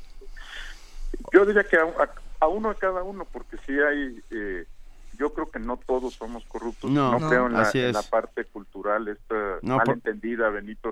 estoy completamente de acuerdo contigo. No, no, no, no somos corruptos por naturaleza, ni por herencia, ni genéticamente. Es una barbaridad decir eso. No, me refería que geográficamente en cada ah. estado, en cada punto hay... Ah, hay, Ah, no, eso, de eso sí. Pero es que lo dijeron en algún momento que, que no, y tú, sí, sé hacia dónde vas. Hemos, hemos discutido este asunto de que no es cultural. Claro que no, no es cultural. No, no es un atributo de la mexicanidad, no, está en nuestros genes. ¿Sabes qué sí ha pasado, eh, Luisa Benito? Eh, que los honestos no nos juntamos como los corruptos se organizan. Eh, los honestos van solos por la vida, ¿no? Es el funcionario honesto que está callado en la reunión del comité de adquisiciones, que no puede alzar la voz porque va a haber represalias, porque le puede costar su cargo, su posición, su ingreso, afectar a su familia. Lo que tenemos que empezar a hacer es hablar también los los honestos entre nosotros, ¿no? Este, sin moralismos, ¿no? Ni sentirnos este, superiores en el sentido moral. Eh, creo que tenemos que empezar a hablar también de que hay muchos, muchos servidores públicos honestos, muchos mexicanos que están dando la pelea, nada más que no nos organizamos. Es un gran comentario, estoy completamente de acuerdo también. Pues sí, es que nos quejamos montones y, decimos qué bueno que nosotros no somos así, ¿no? Guácala a los otros, pero ¿y qué estamos haciendo? ¿no? Era lo que platicábamos también del corredor Chapultepec. Bueno, ¿y qué vamos a hacer? ¿Y, qué vamos a hacer? Lo que podemos hacer es precisamente meternos a esta página, consultar quiénes están nominados hasta ahora y también nosotros nominar, hacer un ejercicio de ver qué casos nos parecen relevantes en nuestro país y en otros países. ¿Por qué no contamos quiénes están nominados hasta ahora? Eh, algunos de ellos. A ver, nosotros tenemos aquí algunos, Eduardo. ¿Tú tienes también información? No tengo aquí la página web abierta, pero te puedo decir que, por ejemplo, este caso que se mencionaba de Delaware está, el caso mexicano, estoy seguro que está el, el, caso de la Casa Blanca. Eh, hay también una candidatura presente para para el senador Romero de Champs, ¿no? eh, por eh, obvias y evidentes razones del auditorio, ¿no?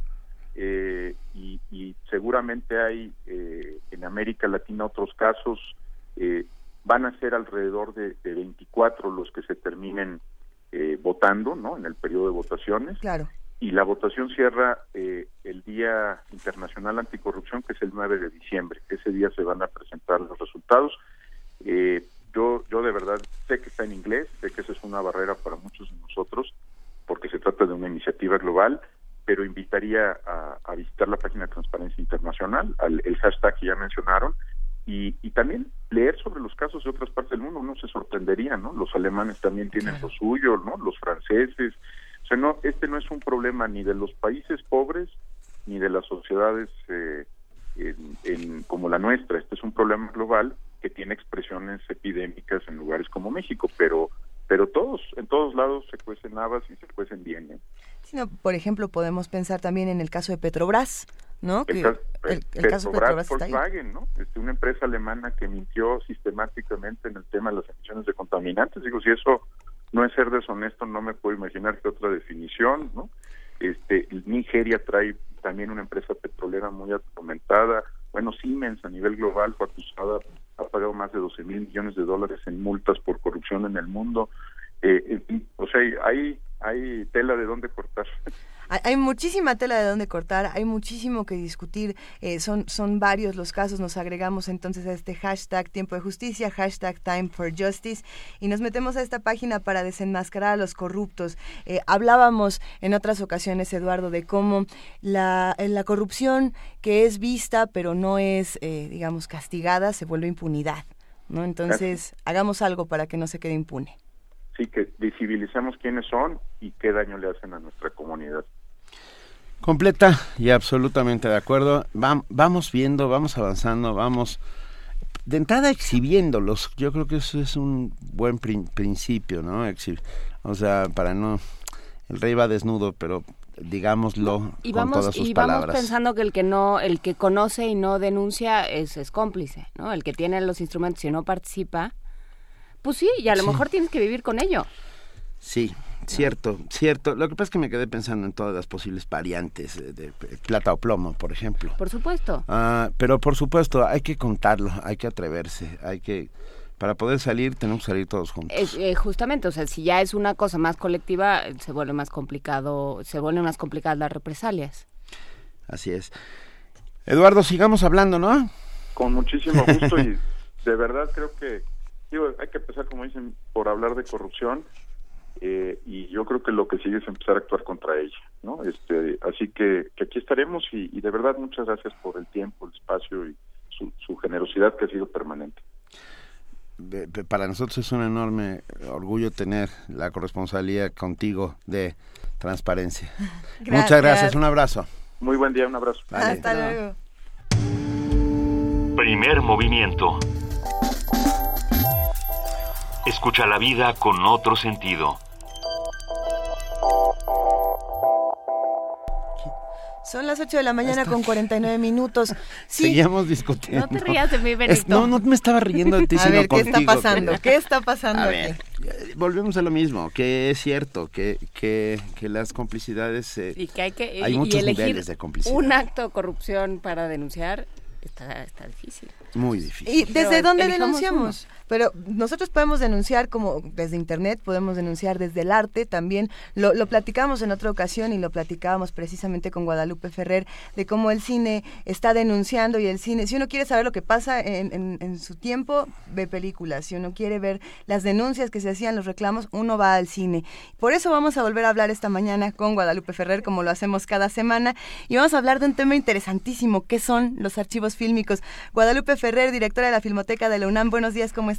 Buenos días, Luisa. Buenos días, Juana Inés. Buenos días, Benito. Eh, mira, ciertamente el cine ha sido un formador eh, de educación sentimental, ha sido ha aportado a la educación sentimental, eh, sobre todo resaltando el valor civil de los personajes en muchísimas ocasiones. Sí, hay mucho que aprender.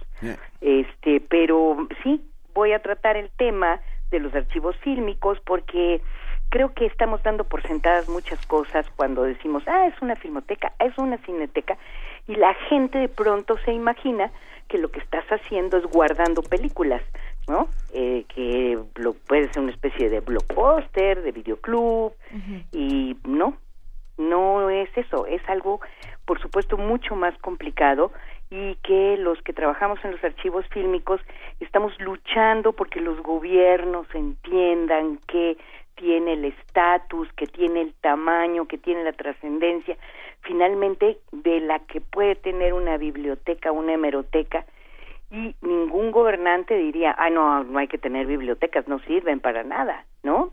Ni lo cuestiona. En cambio, con el tema de los archivos fílmicos hay una gran insensibilidad, no solo aquí en nuestro país, sino en el resto del mundo, porque aunque aporten y reconozcan y hagan cinetecas, en el fondo no entienden realmente lo que significa la preservación del cine. Entonces agarré y dije, hoy voy a hablar de qué hacen, o sea, para qué existen estos archivos fílmicos. Y como se los he dicho reiteradamente, el cine es un producto comercial, este es un asunto importante a tomar en cuenta, porque también, pero también es una obra artística. Como mercancía recibe el trato de un producto desechable que está inmerso en una estructura de consumo. Como obra artística, la película es un documento social representativo de una época determinada de la humanidad. dada la fragilidad del soporte en que se fija, en que se fija y se fijó durante décadas, eh, y el propio desarrollo tecnológico llevó a que con nuevos soportes los anteriores se desecharan, como fue con el de nitrato. O sea, como si fuera mercancía, pues todas las películas de nitrato se tiraron, se quemaron, se desaparecieron, eh, porque ya pues habían pasado su exhibición, ya no importaba, ¿no? Y eran volátiles. Además, pues sí, claro, era un soporte que daba bastantes problemas, aunque precioso, ¿no? Cuando tú lo ves en pantalla. Ah, le da una calidad distinta, ¿no? El grano es completamente distinto. Es hermosísimo. Ah. Pero entonces, frente a este hecho, a mediados de la década de los años 30 del siglo pasado, un grupo de amantes del cine, no gobernantes, no secretarios de cultura, unos amantes del cine, vislumbraron que en esa dinámica las películas se irían perdiendo irremediablemente, o sea, no se recuperaría nada de eso que había quedado grabado ahí. Además, había pasado la Primera Guerra Mundial, había dejado una gran cantidad de desastres. Entonces, ante este panorama pensaron que tendrían que existir centros de resguardo y preservación de estos materiales. De esta manera, impulsores de las filmotecas como los franceses Henri Langlois y el teórico de cine Jean Mitry se dieron a la tarea de rescatar y preservar las películas. Como dijo Mitry en su momento, la idea era defender al cine de sus tres grandes enemigos, la usura, la destrucción y el olvido. Ustedes vieron Hugo, la película de Scorsese. Por supuesto. Bueno, ustedes piensen en lo que significó recuperar la obra de Méliès, lo que contaba este profesor de la Sorbona en la película, en graneros, en bodegas, abajo de un ropero, o sea, lo que habían hecho y qué tesoro nos devolvieron con este rescate, ¿no? Eh. Entonces, a partir de entonces, el ejemplo fue tomando tomado por otras personas en distintos países que contaban con una industria cinematográfica o no. La labor de rescate y preservación, aunado a su difusión, era titánica. Tratar de rescatar lo de los primeros años del cine e ir conservando lo que se producía cada año obligaba a destinar recursos económicos, humanos y materiales. Nosotros tenemos solo de esa historia de cine mudo de, de nuestro país tres largometrajes, solo lo único que hemos de este podido rescatar. El tren fantasma. el tren fantasma, el puño de hierro, y Tepeyac. Pero pero había muchísimas cosas más, ¿no? Sí. Entonces, sin embargo, a pesar de lo desfavorable de la empresa, las filmotecas se consolidaron, se extendieron sobre todo a partir de finales de la década de los 50, gracias al impulso de los cinéfilos que les, como les decía, que molestaron a sus gobiernos, no, no que los gobiernos dijeron, ay, vamos a hacer como bibliotecas, vamos a hacer este filmotecas, y que en sus distintos países conocían el enorme valor social del cine y lucharon por su preservación convenciendo a sus distintos gobiernos o obteniendo recursos de particulares, como en el caso de Uruguay. Uruguay no producía películas, pero lograron un grupo de cinéfilos armar una cineteca que fue durante mucho tiempo una de las más importantes de América Latina con las uñas, pues no tenían de dónde.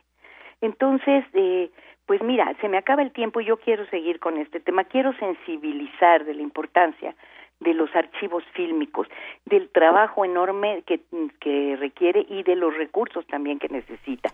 Incluso, si ustedes me dan tiempo la semana que entra, de los asuntos de ley que deberían de normar las condiciones de preservación.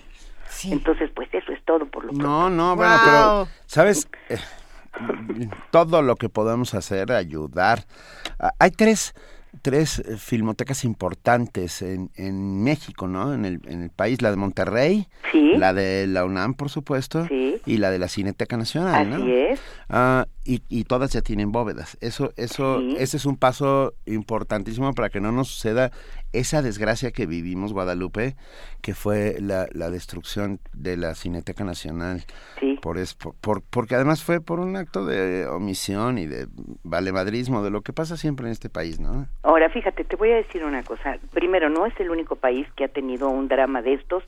Este, incluso este, se dio se ha dado en Estados Unidos, en Francia. teníamos que aprender también de los procesos de, de protección y de cómo no, tenemos que tratar los distintos soportes. Pero ciertamente en México estas tres este, cinetecas se están consolidando. Nosotros, la Filmoteca de la UNAM es sin lugar a dudas la más vieja. Ustedes saben que este es nuestro 55 aniversario de fundación. La Cineteca Nacional tiene 41 años. Fue una demanda muy sentida de la comunidad cinematográfica que el gobierno hiciera una Cineteca Nacional. Y la de Monterrey, pues ha luchado también durante muchísimos años y, este año construyó sus bóvedas y este, o sea, las terminó. Ahí estuvimos eh, dictaminando algunas cosas. Eh, en fin, hay que eh, fortalecer este trabajo. Una cineteca no es un lugar solamente donde se exhibe. No. Es muy importante exhibir lo que se preserva y formar una cultura cinematográfica. Pero una cineteca es el lugar en donde está no el pasado, el futuro del cine. Porque yo lo que les decía a los artistas es, ustedes, la única manera de irse al futuro es que sus materiales estén guardados en los archivos fílmicos. Ya nos pasó con Germán Robles, y se los digo rapidísimo, se nos acaba de morir Germán Robles, que hizo El vampiro, la bute en las míticas cintas, El ah. vampiro y su secuela, El ataúd del vampiro, películas del 57. Pues, se murió Germán, pero su imagen su historia no va a, morir porque está en los archivos. Por supuesto. La memoria del mundo está conservada en las cinetecas y en las, y en las bibliotecas. Así es. Y, los vampiros son inmortales, pero esa ya será otra historia. y, nada más que la gente, porque sobre todo que la administración pública entienda. una filmoteca, una cineteca, tiene el rango, la importancia de una, una biblioteca. Mil gracias, Guadalupe. Qué placer hablar contigo esta Besos Besos y abrazos, Guadalupe Ferrer. Gracias. Gracias, qué honor. Luego, Hasta luego. Primer movimiento. Donde la raza habla.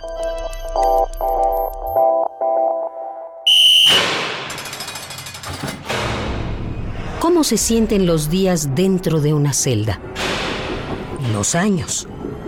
¿Qué tan lento es el encierro cuando no se merece. Radio UNAM te invita a conocer la historia de 14 prisioneros políticos que, acusados de una conspiración sediciosa, fueron mantenidos en el encierro durante 14 años. En Crimen contra la Humanidad, de Michelle A. Reyes y Luis Rosa. Acompáñanos a ver esta coproducción los martes 1 y 8 de diciembre a las 20 horas en la sala Julián Carrillo, Adolfo Prieto 133, Colonia del Valle. La entrada es libre. En un mundo de injusticia, la cárcel parece ser el hogar de los justos.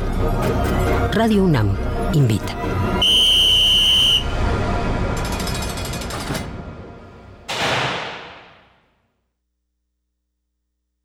Hacer lo correcto es alzar la voz contra la injusticia.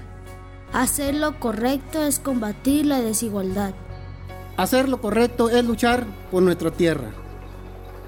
Hacer lo correcto es trabajar unidos por el país que queremos. Hacer lo correcto es dejar de lado nuestras diferencias. Porque nuestro código de ética es hacer siempre lo correcto. Abriremos las puertas de la Cámara de Diputados a los mexicanos. Diputados Ciudadanos. Movimiento Ciudadano.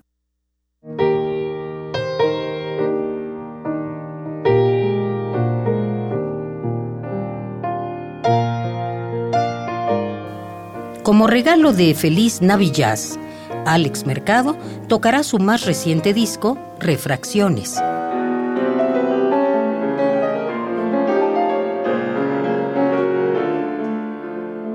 El piano de Alex Mercado dibujará la luz y los prismas que se convierten en colores este domingo 13 de diciembre a las 5 de la tarde en la sala Julián Carrillo y a través del 96.1 de FM. Feliz Navillaz en Radio UNAM. Algo mejor que hacer que maldecir porque el regalo no era lo que querías.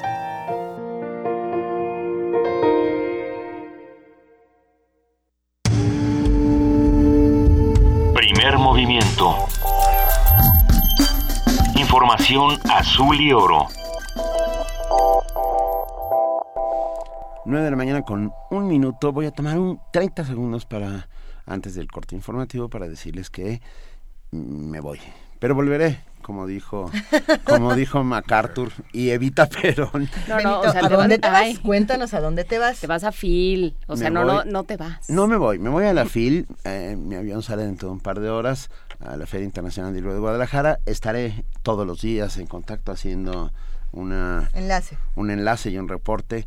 Eh, gracias a mis compañeras, gracias a Juan Inés de esa, gracias a Luisa Iglesias, gracias a todos los que hacen primer movimiento. El lunes sigo con usted. Estoy, bueno, siempre estaré aquí, de corazón. Siempre estamos aquí. Pero, y ahora es el gran momento para presentar a nuestro compañero y amigo Jesús Ruiz Montaño para nuestro corte informativo de las 9 de la mañana. Jesús. Gracias, gracias Benito, buen viaje. Gracias. Buen viaje Benito.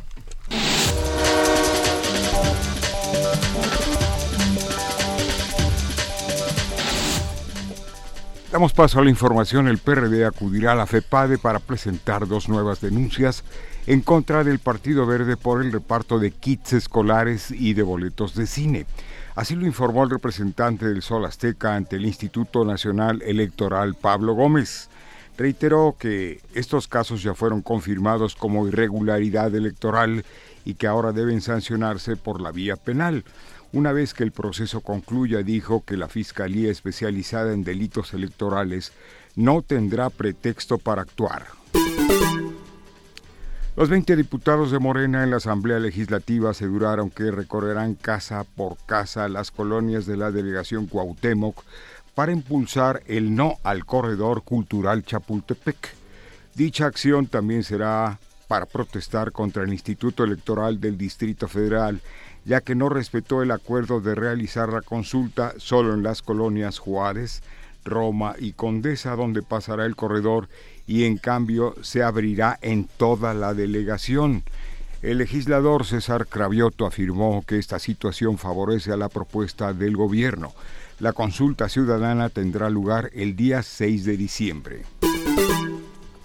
México es un país de paz, así lo afirmó el vocero del gobierno de la República, Eduardo Sánchez, al ser cuestionado sobre la supuesta amenaza a México por parte del Estado Islámico.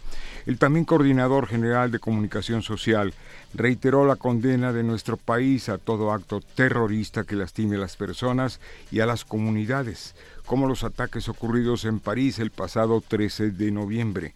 Cabe recordar que en un video difundido por redes sociales, el Estado Islámico mostró las banderas de las naciones incluidas en la coalición global, incluida también la de México.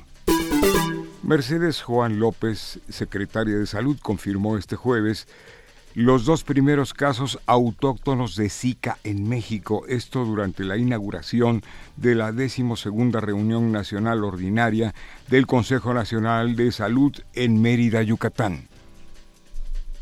Efectivamente, eh, ya tenemos dos casos autóctonos, como informé ahorita, de Zika uno en el estado de Chiapas y otro en el estado de Nuevo León, y ya sabíamos que era un virus que también podía llegar a México porque ya está en Sudamérica, está en Brasil, está en Colombia y ya lo tenemos, bueno, empezó ahora eh, eh, ya es confirmado por el laboratorio, por el Instituto Nacional de Diagnóstico y Referencia Epidemiológica, está confirmado estos, estos dos casos. Las acciones son las mismas, las mismas afortunadamente en el caso del dengue han disminuido, los datos estadísticos nos dicen que ha ido disminuyendo en estos dos años y el chikungunya esperemos que también eh, poco a poco vaya disminuyendo, pero lo más importante son esas medidas de, atención de la comunidad y también de protección de las personas con repelente, usar manga larga, en fin, todas esas acciones cuando estén expuestos o puedan estar expuestos al, al vector que es el mosquito Aedes aegypti. Antonio Mit, secretario de Desarrollo Social, aseguró que antes de que termine el año entregarán dos millones de televisiones sumadas a las 7.7 millones que ya han sido repartidas como parte del apagón analógico. El funcionario recalcó que en ningún país se ha cambiado al, al, formato digital, ha existido tanto apoyo como en México y que el costo del proyecto asciende a 26 mil millones de pesos. También comentó que en el país hay alrededor de 31 millones de hogares, por lo que el programa de entrega de televisiones digitales benefició a una de cada tres viviendas. El presidente Enrique Peña Nieto presentó al coordinador ejecutivo del Fondo Mexicano del Petróleo, Julio Alfonso Santaella Castel como candidato a la Junta de Gobierno del INEGI. Julio Alfonso Santaella Castel es licenciado en Economía por el Instituto Tecnológico Autónomo de México, maestro y doctor en Economía por la Universidad de California en Los Ángeles. Desde 2004 ha desempeñado distintos puestos en la Dirección General de Operaciones de la Banca Central del Banco de México. En información internacional, la misión de la Unión de Naciones Suramericanas, UNASUR, ha exigido a las autoridades venezolanas realizar una exhaustiva investigación por el asesinato de Luis Manuel Díaz, dirigente del partido opositor venezolano Acción Democrática. La UNASUR señaló en un comunicado que rechaza todo tipo de violencia que pueda afectar el desarrollo normal del proceso electoral.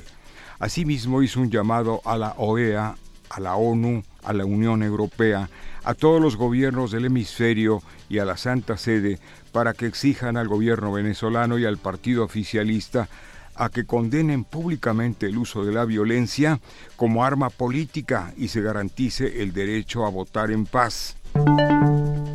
Un tribunal intermedio de Pekín concedió este jueves la libertad condicional a la periodista Gao Yu por motivos médicos. La famosa periodista de 71 años, quien había sido condenada y encarcelada en abril, acusada de filtrar secretos de Estado a medios de comunicación extranjeros, recibió una reducción de 7 a 5 años de condena al aceptar su culpabilidad durante la apelación a la sentencia. Posteriormente el tribunal le concedió la libertad condicional luego del reporte médico que asegura que Gao Yu padece una grave enfermedad. Nada ha cambiado en Corea del Norte, asegura experto de la ONU. Un experto de Naciones Unidas en la situación de los derechos humanos en la República Popular Democrática de Corea alertó este jueves que nada ha cambiado desde que la Comisión de Investigación de la ONU presentara su informe sobre el país ante el Consejo de Derechos Humanos hace dos años.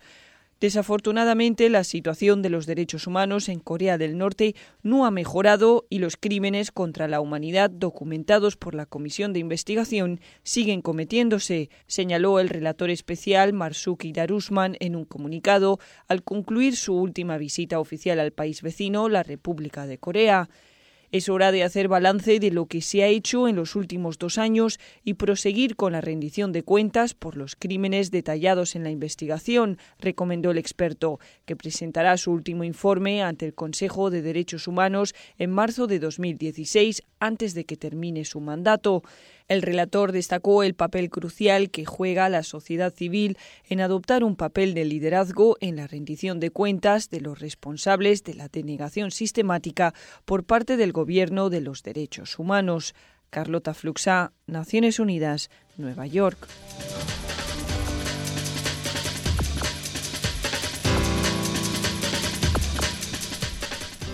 Millones de gracias a nuestro compañero Jesús Ruiz Montaño, voz emblemática de Radio UNAM, por este corte informativo de las 9 de la mañana. Nos escuchamos la próxima semana, Jesús. Que tengas un gran fin de semana. Muchas gracias. Igualmente, Luisa, a Benito también, que ya va en camino, y a Juana Inés. Muchas gracias a los tres. al auditorio también. Buenos días. Buen día.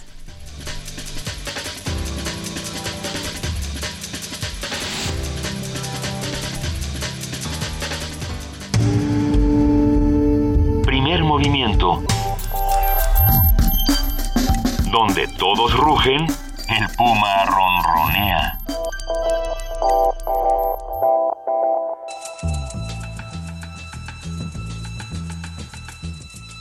Es hora de poesía necesaria.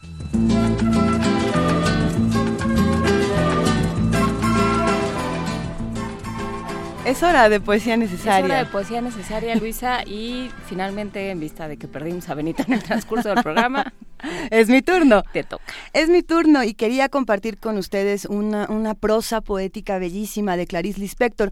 Eh, como ustedes saben, Clarice Lispector es una escritora brasileña que tiene una vida interesantísima, que tiene además unos textos fascinantes. Les recomendamos de entrada que lean La Hora de la Estrella si no lo han leído. Y este poema, esta prosa poética llamada Pensamiento, es un recorrido por la vida de Clarice Lispector, así como un recorrido por todas nuestras vidas. Esperemos que lo disfruten. Eh, Clarice Lispector tiene este asunto eh, con su prosa, con su poesía, donde de pronto todos estos puntos se vuelven comas. Ya escondí un amor por miedo de perderlo. Ya perdí un amor por esconderlo.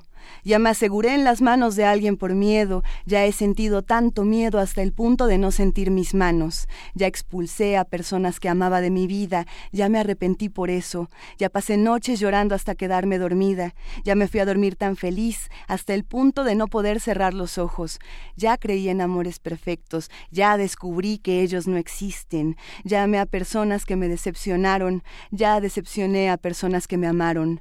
Ya pasé horas frente al espejo tratando de descubrir quién soy. Ya tuve tanta certeza de mí, hasta el punto de querer desaparecer. Ya mentí y me arrepentí después. Ya dije la verdad y también me arrepentí. Ya fingí no dar importancia a las personas que amaba, para más tarde llorar en silencio en un rincón. Ya sonreí llorando lágrimas de tristeza, ya lloré de tanto reír. Ya creí en las personas que no valían la pena, ya dejé de creer en las personas que realmente valían. Ya tuve ataques de risa cuando no debía, ya rompí platos, vasos y jarrones de rabia, ya extrañé mucho a alguien, pero nunca se lo dije. Ya grité cuando debía callar, ya callé cuando debía gritar. Muchas veces dejé de decir lo que pienso para agradar a unos, otras veces hablé lo que no pensaba para molestar a otros. Ya fingí ser lo que no soy para agradar a unos, ya fingí ser lo que no soy para desagradar a otros, ya conté chistes y más chistes sin gracia, solo para ver a un amigo feliz. Ya inventé historias con finales felices para dar esperanza a alguien que la necesitaba. Ya soñé de más, hasta el punto de confundir la realidad. Ya tuve miedo del oscuro, hoy en lo oscuro me encuentro, me agacho, me quedo ahí. Ya me caí muchas veces pensando que no me levantaría, ya me levanté muchas veces pensando que no me caería más. Ya llamé a quien no quería solo para no llamar a quien realmente quería. Ya corrí detrás de un carro por llevarse lejos a alguien que amaba. Ya he llamado a mi madre en el, en el medio de la noche, huyendo de una pesadilla. Pero ella no apareció y fue una pesadilla peor todavía. Ya llamé a personas cercanas de amigos y descubrí que no lo eran. Algunas personas nunca necesité llamarlas de ninguna manera y siempre fueron y serán especiales para mí. No me den fórmulas ciertas, porque no espero acertar siempre. No me muestren lo que esperan de mí, porque voy a seguir mi corazón. No me hagan ser lo que no soy, no me inviten a ser igual, porque sinceramente soy diferente. No sé amar por la mitad, no sé vivir de mentira, no sé volar con los pies en la tierra, soy siempre yo misma, pero con seguridad no seré la misma siempre. Me gustan los venenos más lentos, las bebidas más amargas, las drogas más potentes, las ideas más insanas, los pensamientos más complejos, los sentimientos más fuertes. Tengo un apetito voraz y los delirios más locos pueden empujarme de un risco y voy a decir, ¿qué más da? Me encanta volar. Primer movimiento. Escucha la vida con otro sentido.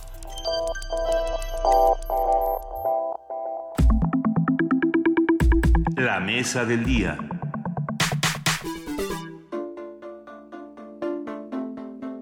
El encuentro fílmico contra el silencio todas las voces, encargado de difundir documentales con temática social, abrió su convocatoria desde el 5 de julio hasta el 4 de diciembre para celebrar el noveno encuentro hispanoamericano de cine y video documental.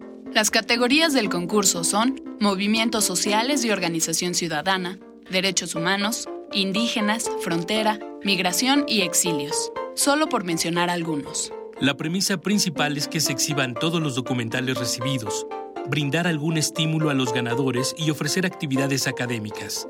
Podrán participar cineastas, videoastas y creadores audiovisuales independientes. Contra el silencio todas las voces, se fundó en marzo del año 2000 y cuenta con dos ejes de actividades. El Encuentro Hispanoamericano de Cine y Video Documental, que se realiza cada dos años, y la Red Alternativa de Exhibición de Documentales, creada en marzo de 2009 para generar audiencias críticas en temas sociales. Durante ocho días en la Ciudad de México y el resto del país, se exhibirán cientos de documentales que retratan distintas realidades de América Latina y España. Estas exhibiciones se realizarán del 8 al 16 de abril del 2016 en el Centro Cultural Universitario de la UNAM como sede principal y en más de una centena de centros culturales independientes, gubernamentales y universitarios, así como en espacios comunitarios, con la única condición de que la entrada sea gratuita. En el marco de esta edición de Contra el Silencio Todas las Voces, se llevará a cabo una reunión nacional de cineclubs centros culturales y salas de cine comerciales independientes y comunitarias que estén interesados en formar parte de un circuito alternativo de exhibición cinematográfica para el cine nacional.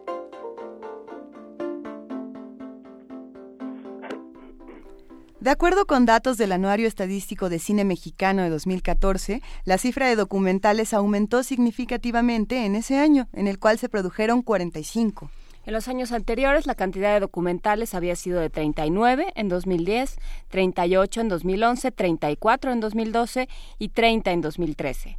Eso significa que el documental ha ido cobrando importancia en nuestro país. Por tal motivo, hoy platicaremos sobre, sobre este género y sus posibles canales de distribución. También vamos a platicar sobre el concurso contra el silencio, todas las voces. Para ello nos acompaña en la línea telefónica Cristian Calónico, coordinador del coordinador general. ¿Cómo estás, Cristian? Buenos días. Eh, buenos días, muy bien, gracias. ¿Cómo te sientes? Bien. Este, sí, bueno, un poco enfermo, por eso me da pena no haber podido estar personalmente, pero pero bien. No, por el contrario, para nosotros es, un gran gran honor y un gran placer que nos acompañes. Aunque eh, sea de lejos. De, lejos, de cerca, como tú quieras. Cuéntanos, por favor, qué es Contra el Silencio Todas las Voces. ¿De dónde nace esta idea? Mira, Contra el Silencio Todas las Voces es un proyecto de difusión. Eh, más que un festival, ¿no? De hecho, por eso se llama Encuentro, ¿no? Es un proyecto de difusión para un género que cuando nosotros nacimos hace 15 años, pues prácticamente no tenía ninguna ventana de difusión, ni en la televisión, ni en el cine, ni tenía apoyos para su producción, ni, casi nada, ¿no? cuando nosotros nacimos solamente existía el Festival de Guadalajara, el Festival de Guanajuato y no había más festivales en este país.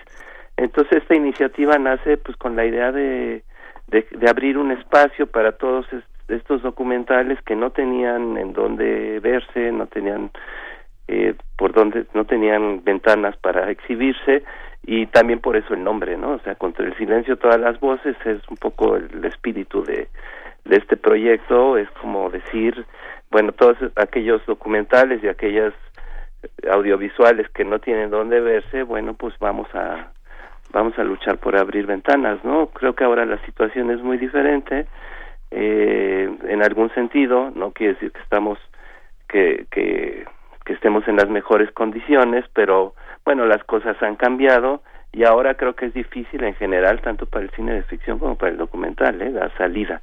O sea, en la distribución y exhibiciones donde, donde tenemos un gran cuello de botella a nivel, a nivel de producción cinematográfica en general, ¿no?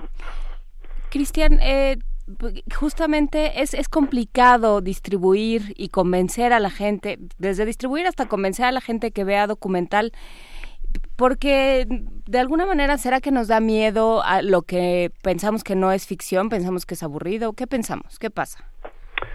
Mira, yo creo que eh, existe ahí una, mala idea que se quedó de, de un documental militante, ¿no? Que hubo en alguna época.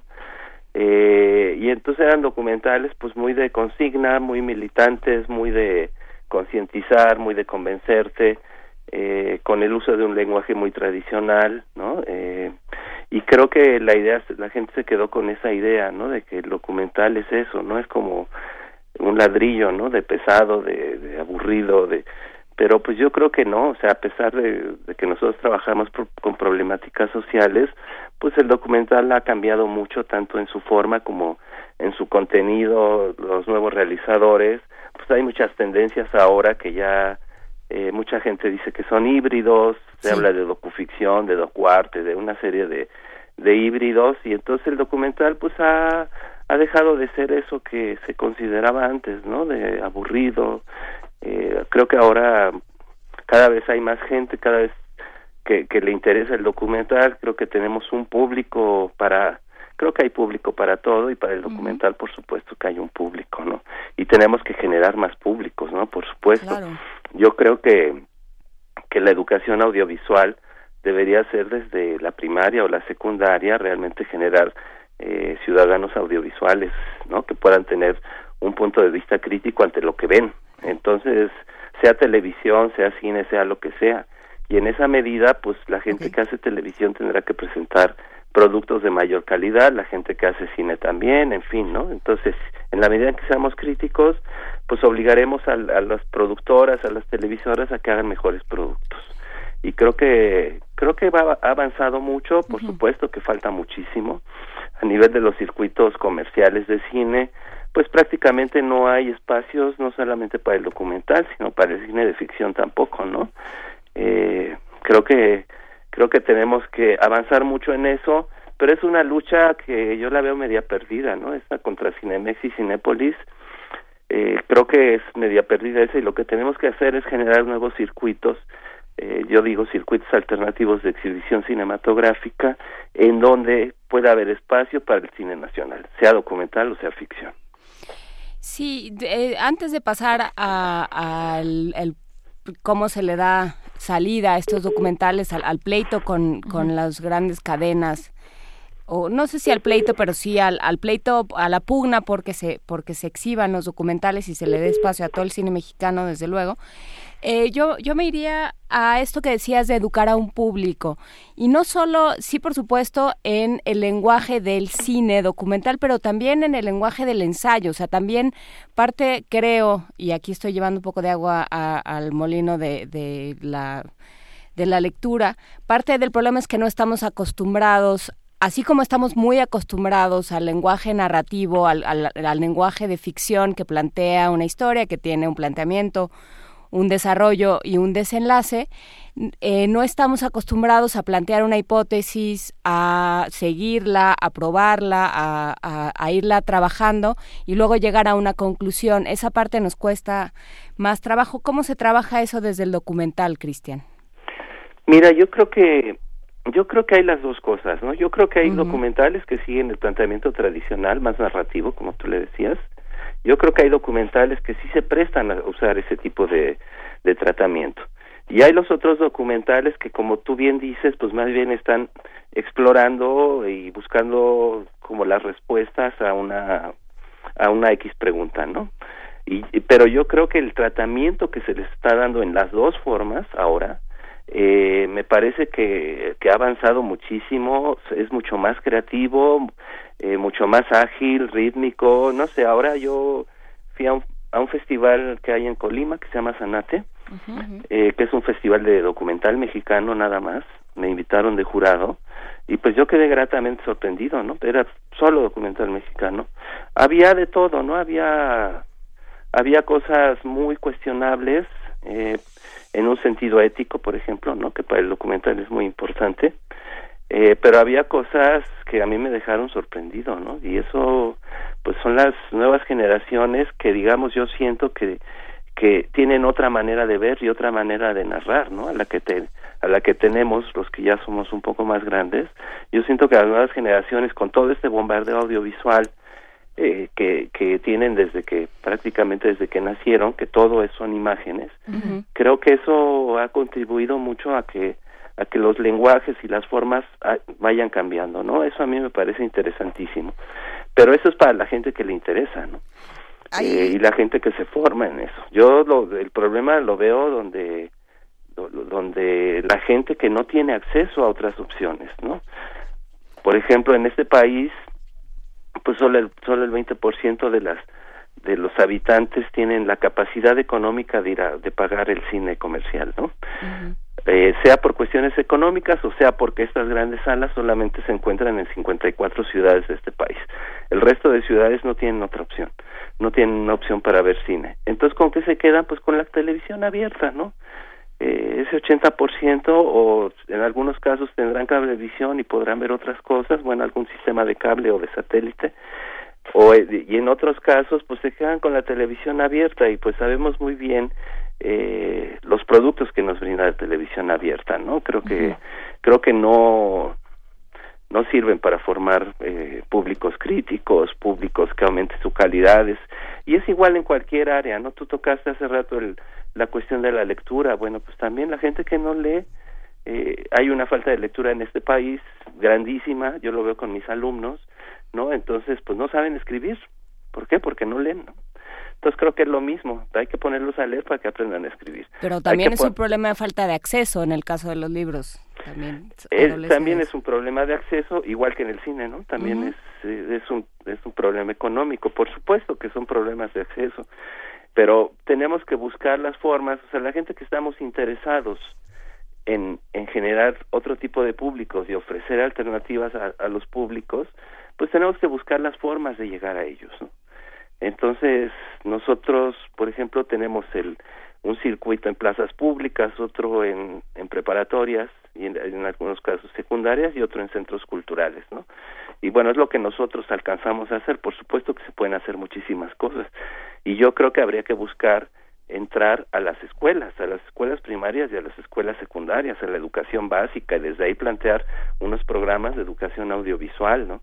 Eh, ahora que están con la reforma educativa, y que están bastante insistentes en eso, pues ojalá y el nuevo secretario se preocupara por este asunto también. Sí, y ahí, ahí, el asunto estaría en cómo planteamos que los documentales están, están generando estas nuevas narrativas, nos están mostrando otra perspectiva de la misma realidad que nos toca todos los días, ¿no? Y, y como bien lo decías, bueno, eh, maneras de documental o, o, distintos formatos de documental los hay, ¿no? La, docu, la docuficción, docuarte, bueno, hay hasta mockumentary, ¿no? Esta, este que es como de broma y demás. Falso documental. Y, y todos estos, hasta los falsos documentales, los, los históricos, todos estos documentales se pueden insertar como platicabas, en distintas plataformas. ¿no? Nosotros cada vez tenemos más plataformas para generar esta discusión. Eh, sí, sin duda está el problema del acceso a estas plataformas, pero también hay un reto para los creadores. Eh, por ejemplo, el caso de Netflix o el, el, caso de Claro Video, que están marcando eh, nuevas reglas para el juego, ¿no? Y que de pronto están diciendo, ok, a lo mejor no tienes dinero para ir al cine una vez a la semana, pero con una vez que no, no vayas a la semana puedes pagar en Netflix. Si tienes acceso a contenidos hechos exclusivamente para Netflix, documentales interesantísimos, ¿no? Eh, ¿Cuál es el reto para un creador que tiene que explorar nuevos formatos y explorar nuevas plataformas? Mira, yo creo que el reto para un creador es buscar eh, canales de difusión y de distribución, pero pero siento que hay una hay, el sistema de producción que, que hace IMCINE Ah, bueno, nada más aclarando, hace ustedes, hace rato ustedes decían un dato del anuario estadístico, ¿no? De la producción de documentales. Y sí es cierto, pero es de las documentales que, que de alguna manera están apoyados por IMCINE. Porque yo, yo calculo que en este país se deben hacer como 500 documentales al año. Alrededor de 500, entre universitarios, independientes, este, de otro tipo de asociaciones civiles, en fin, ¿no? Ese es buen dato y ahora, ahora al rato platicamos de, de dónde se pueden, no, que, dónde están esos documentales también. ¿Dónde, ¿Dónde se pueden ver? Yo creo que ese es el reto, pero por ejemplo todos esos documentales que produce que produce IMCINE, mira, yo siento que hay dos mm, dos, no sé cómo decirlo porque no quiero usar una palabra muy fuerte eh, pero mira, eh, muchos de esos documentales producidos por Incine lo que están buscando es un circuito de festivales, ¿sí? Eh, y después del circuito de festivales, pues ya entran al siguiente proyecto porque pues ya ganaron premios y ya entrar, es más fácil que les vuelvan a apoyar otro proyecto porque son de los requisitos que te piden eh, los diferentes apoyos, ¿no? Que ofrece que ofrece IMCINE.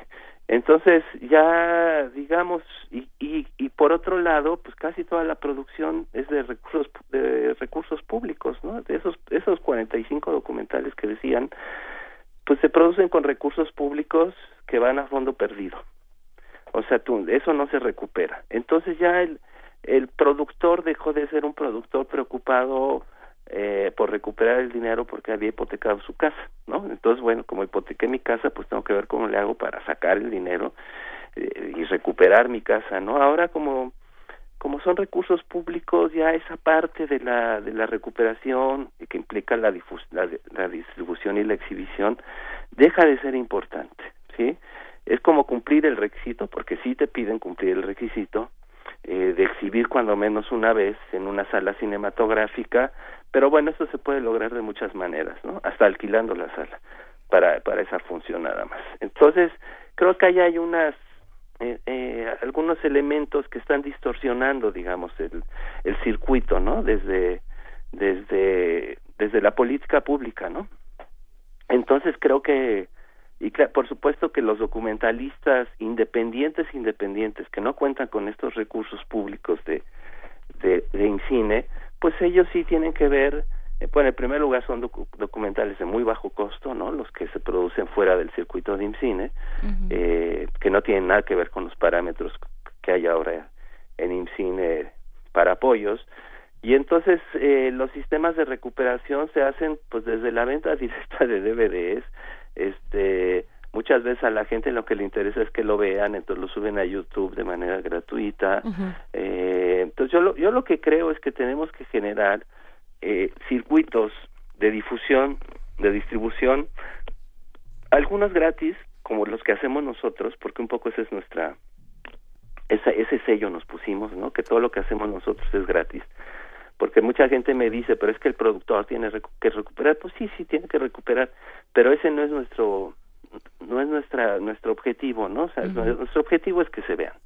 Y algunas veces sí tienen que ser con recuperación y tenemos que ser muy creativos para ver de qué manera podemos generar plataformas como hay en otros países plataformas en internet de video por demanda no sé ahora ahora IMCINE ya sacó unas plataformas digitales también eh, bastante buenas una un similar a Netflix para el cine mexicano digamos. Ah excelente. Entonces ya ya tienen ahora una plataforma así y en donde el, productor tiene una recuperación, ¿no? Entonces, bueno, creo que tenemos que ser muy muy creativos para para eso, ¿no? Para para poder recuperar, para poder exhibir, para poder distribuir y que se vea que se vea el cine nacional, es que el cine nacional no se ve, ¿no? En general, no solamente el documental, sino la ficción también.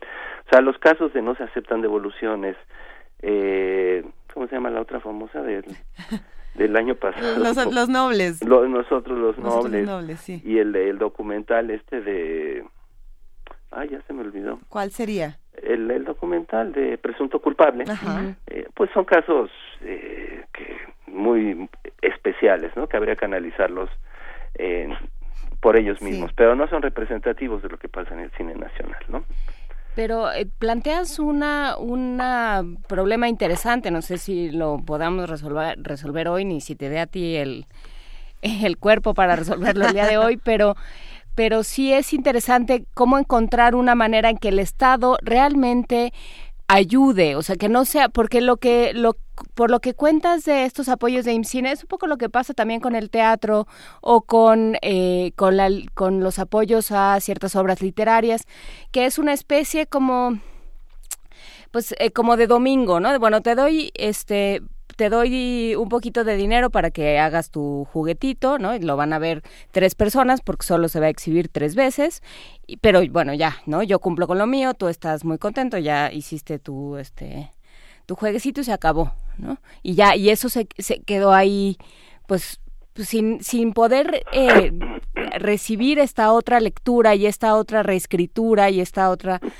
apropiación que hacen que hace el público con la obra. Entonces, ¿cómo, ¿cómo se podría realmente combinar esta necesidad del productor, de los actores, de los directores, de hacer un buen trabajo de manera que que se consuma, que se vea, que se que, que realmente llegue al público y la, labor del Estado de promoverlo. ¿Cómo se podrían eh, realmente engarzar mejor, de manera más productiva estos dos actores?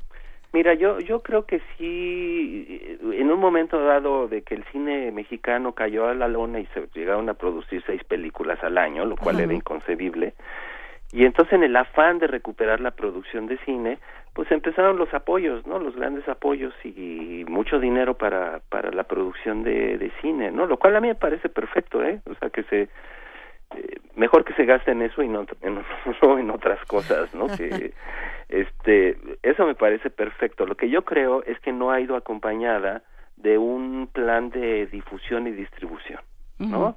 Impulsado también por por, eh, por las instancias públicas, ¿no?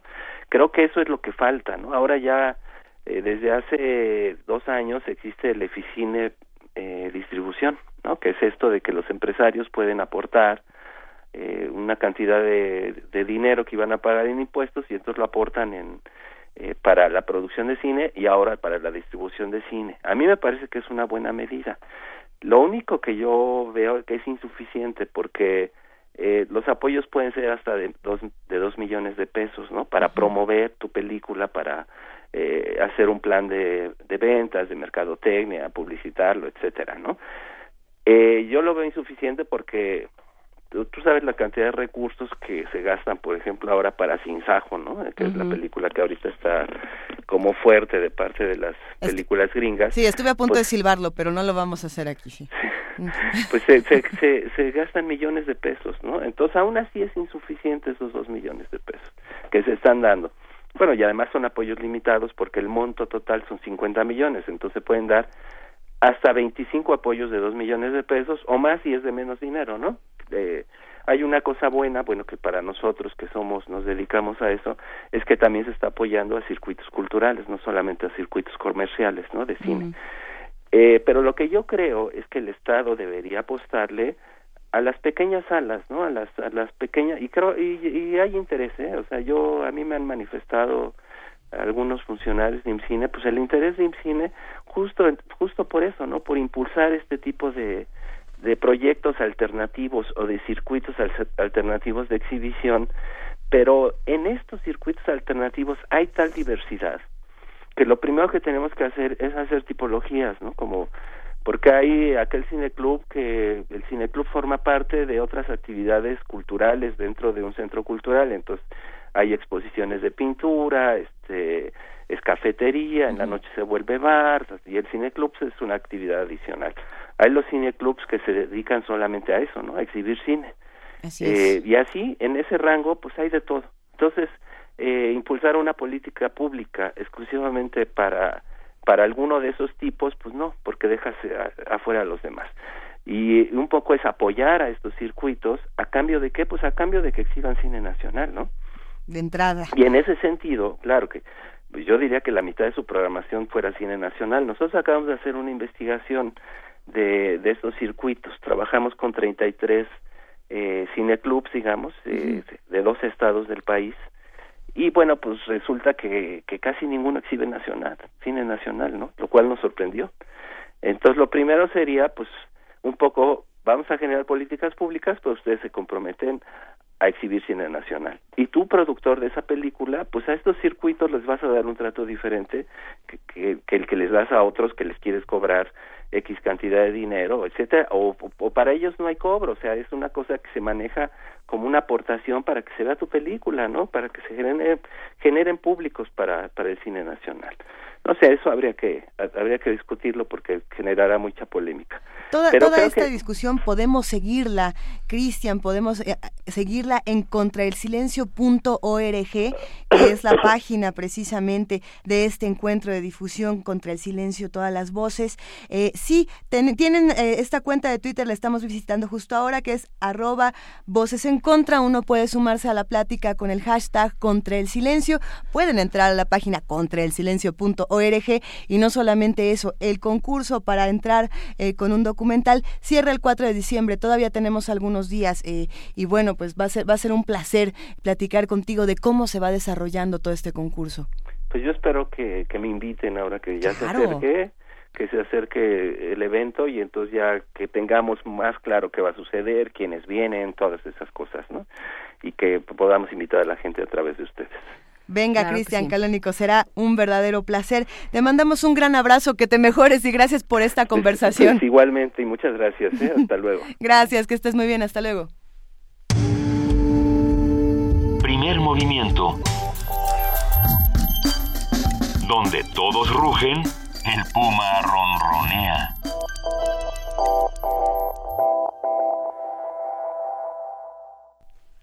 Son las 9 de la mañana con 41 minutos y acabamos de platicar con Cristian Calónico, el coordinador general del concurso Contra el Silencio, todas las voces, donde se quedaron pendientes muchas, muchas preguntas y vamos a seguir intentando responderlas conforme avance el resultado de este concurso, que se darán los resultados eh, más adelante. Por lo pronto visiten estas páginas para entrar con un documental hasta el 4 de diciembre.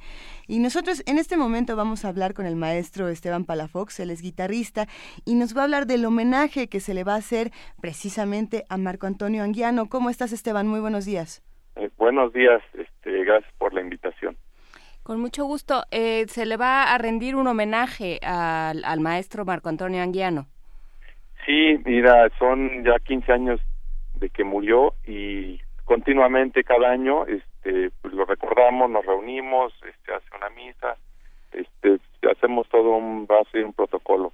Ahora 15 años en este 2015 se me hace oportuno pues este tratar de hacerlo un poquito más generalizado y bueno, estamos convocando a público en general, a músicos y bueno, la parte vamos a decir este que va a marcar la diferencia de este concierto de esta perdón de este de esta reunión es un concierto con alumnos eh, con colegas que pues vivieron haciendo arte con él y bueno eh, este contamos con el apoyo de cuatro excelentes músicos de primer nivel y dos personas que fueron muy allegadas a él y bueno que nos van a platicar un poquito sobre la, la vida de Marco y la relación que tuvieron con él Perfecto. ¿Esto es, eh, cuándo es y en dónde?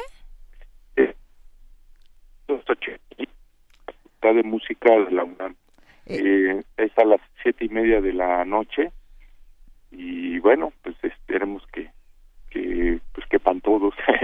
está muy grande el espacio y bueno, pensamos en esto que, que, que lo amerita la ocasión. Esteban, ¿podríamos por favor repetir el horario y el lugar? Tuvimos un, un pequeño problema con la comunicación. Ah, no hay problema. Eh, mira, a, las siete y media de la noche, en la sala Xochipili de la Facultad de Música de la UNAM. Esto queda en Chicotencatl 126, en Coyoacán. ¿Y qué es lo que vamos a poder ver y sobre todo experimentar a través del sonido? Bien, eh, vamos a tener la presencia de Ernesto García de León, que normalmente él toca su música, él ha compuesto muchísima música para guitarra, incluso le dedicó varias piezas a Marco Antonio. No estoy seguro si vaya a tocar algo de lo que Marco Antonio ya no ha grabado, pero lo que sí es seguro es que va a tocar este su música y, y bueno, pues es música que casi casi todo guitarrista pasa por allí. Después va a estar Jorge Ritter, que también es compositor, él es pianista y también toca guitarra. Y eh, en el contexto de que cada quien va a hacer lo que quiere, yo supongo que va a improvisar en el piano, aunque a lo mejor decida pues hablar o las dos cosas. Después va a estar este el guitarrista Juan Carlos Laguna, que él es alumno de Marco, es decir, como primera generación, segunda, eh, bueno, y él es maestro de aquí de la facultad, es excelente representante de lo que es el legado de Marco, y bueno, eh, no tardé ni un segundo en esperar que me dijera que quería participar está muy involucrado aquí con, con lo de Marco Antonio. Y para cerrar, eh, tenemos una figura de primer nivel, Gonzalo Salazar, este es un guitarrista ya de nivel internacional. ¿Cómo no? Y fue, bueno. Sí, sí, sí. Ah, ya, este, de primer nivel, y entonces eh, viene de Celaya directamente a participar acá, a, a compartirnos. Eh, no sé exactamente si vaya a decirnos algunas palabras, si vaya a tocar o eso, pero va a estar aquí y eso creo que para la guitarrística mexicana es muy importante. Pues eh, queda hecha la invitación hoy a las 7 de la noche en el aeropuerto, en el Auditorio Xochipili de la Facultad de Música de la UNAM en la calle Jicotencatl. Muchísimas gracias, Esteban, el maestro Esteban, Palafox. Gracias por estar con nosotros esta mañana. Gracias, Juana Luis, por la invitación. Un gran abrazo, hasta luego. Hasta luego. Primer movimiento. Escucha la vida con otro sentido.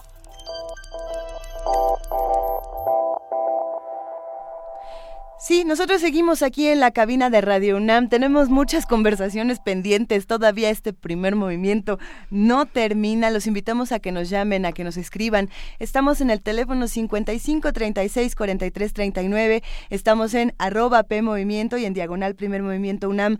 Gracias a todos los que están compartiendo con nosotros, a todos los que hacen posible este programa y a los que están haciendo comunidad con nosotros.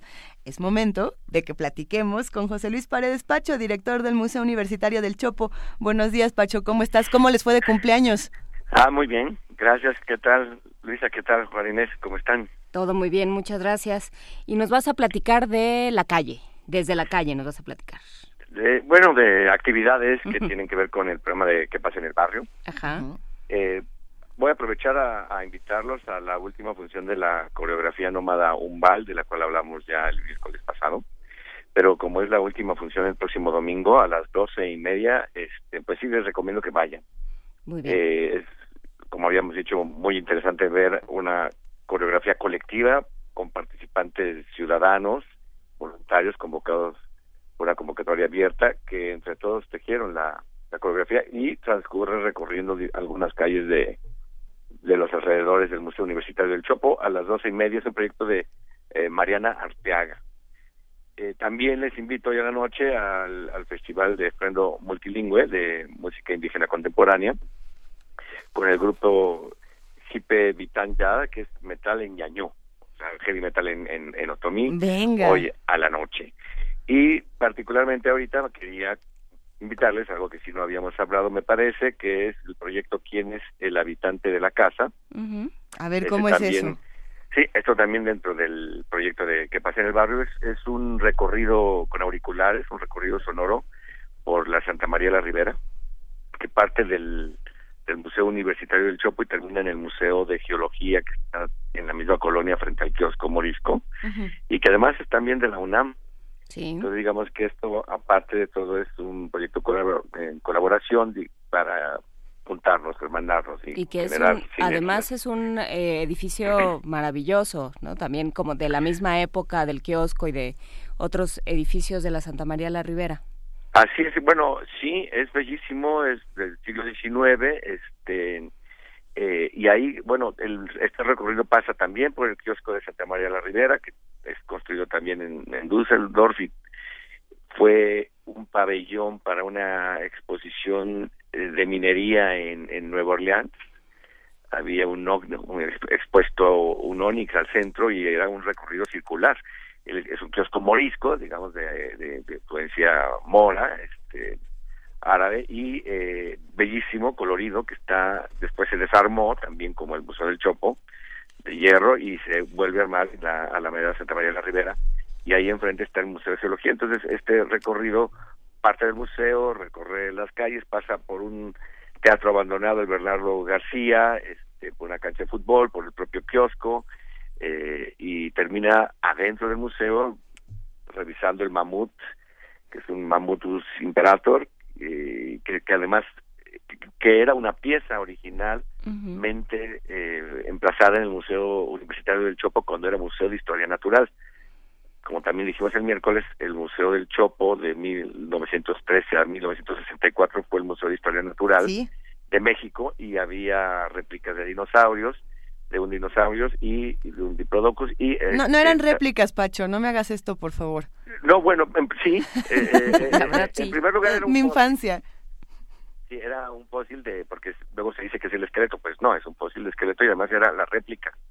Este, y en este mamut, eh, eh, que está en el... Porque ese dinosaurio se fue para el Museo de Chapultepec. Y el mamut, que también estaba en el Museo del Chopo, se fue para el Museo de Geología.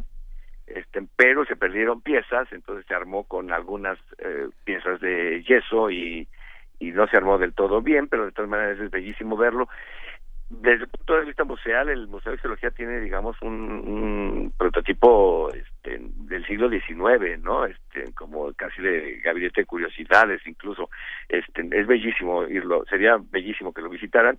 Y este recorrido sonoro, pues es un pretexto ideal. Es un proyecto de Diana Cardona, junto con otros artistas. Ella es, pues, bailarina y artista escénica junto con Shadai Larios, que también es artista escénico del grupo Microscopía Teatro, se llama su, su grupo, Gabriel Yepes es otro artista eh, escénico con una maestría en la Sorbona, y el músico, y el músico Ernesto Malaca, porque la música es original, la que va uno pudiendo escuchar, muy sutil y en algunos, solo, en algunos momentos en los auriculares, lo cual me parece muy acertado, y la voz de Diana relatando el recorrido que no es un recorrido descriptivo, sino casi inmersivo, digamos, más bien poético. Y pues yo digo que es un, va, va un, acompañado de un guía y este que va pues para asistir cualquier circunstancia y este eh, es un pues un gran pretexto para recorrer digamos la colonia y experimentar el interior del Museo del Chopo, salir a la calle y experimentar el interior del Museo de Geología, este, ni las escalinatas y la arquitectura y que hay eh, decimonónica también porfirista en el barrio de Santa María. Y esa es la idea de hoy comentarlo para motivar a que a que vayan, ¿no? a ver esto que es una actividad más de las que hacemos eh, en vinculación con el Museo Universitario del Chopo, junto con la publicación de Francine Voces, que ya comentamos, y, este, y, la coreografía Un Mal. Excelente, Pacho. Pues tendremos mucho, mucho a que darnos la vuelta. Vamos a conocer todos estos mapas sonoros, todo lo que está pasando de ese lado de la ciudad. Y además, hoy nos vamos a despedir con música. Bueno, sí, este, en una, como dicen ustedes, una pachorrola. La pachorrola, a ver. Y también nos vamos a ir con el mismo grupo del miércoles, que estuve ahí con ustedes, que me dio muchísimo gusto compartir físicamente el, estudio, no por teléfono nada más, escucharlos, que también es muy placentero. Eh, el grupo es Sab Mama, un, grupo femenino de eh, radicado en, bueno, es un grupo noventero de los 90 no es novedad, es radicado en, Bélgica y la canción se llama Nostalgia. Amor está muy en el mood de esta mañana. Perfecto, muchísimas gracias José Luis Paredes Pacho. Un beso grande para Un abrazo a todos. Invítenme otra vez a verlo. Vuelve, por favor, Pacho, vuelve ya. Te queremos. Hasta luego. Igual, chao.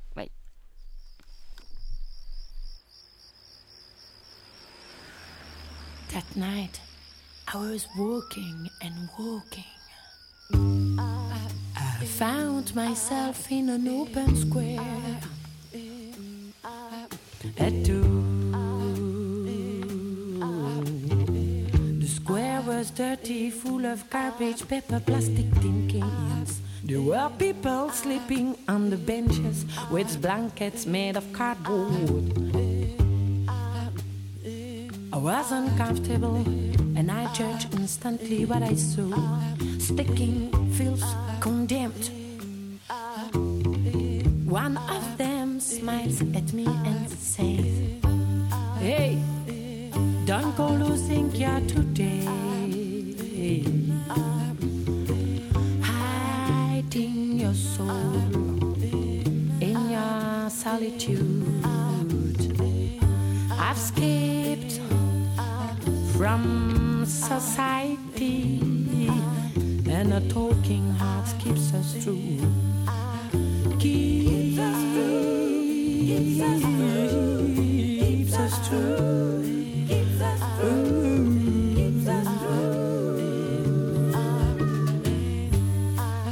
Your face is my light, it says, and the day better for the view.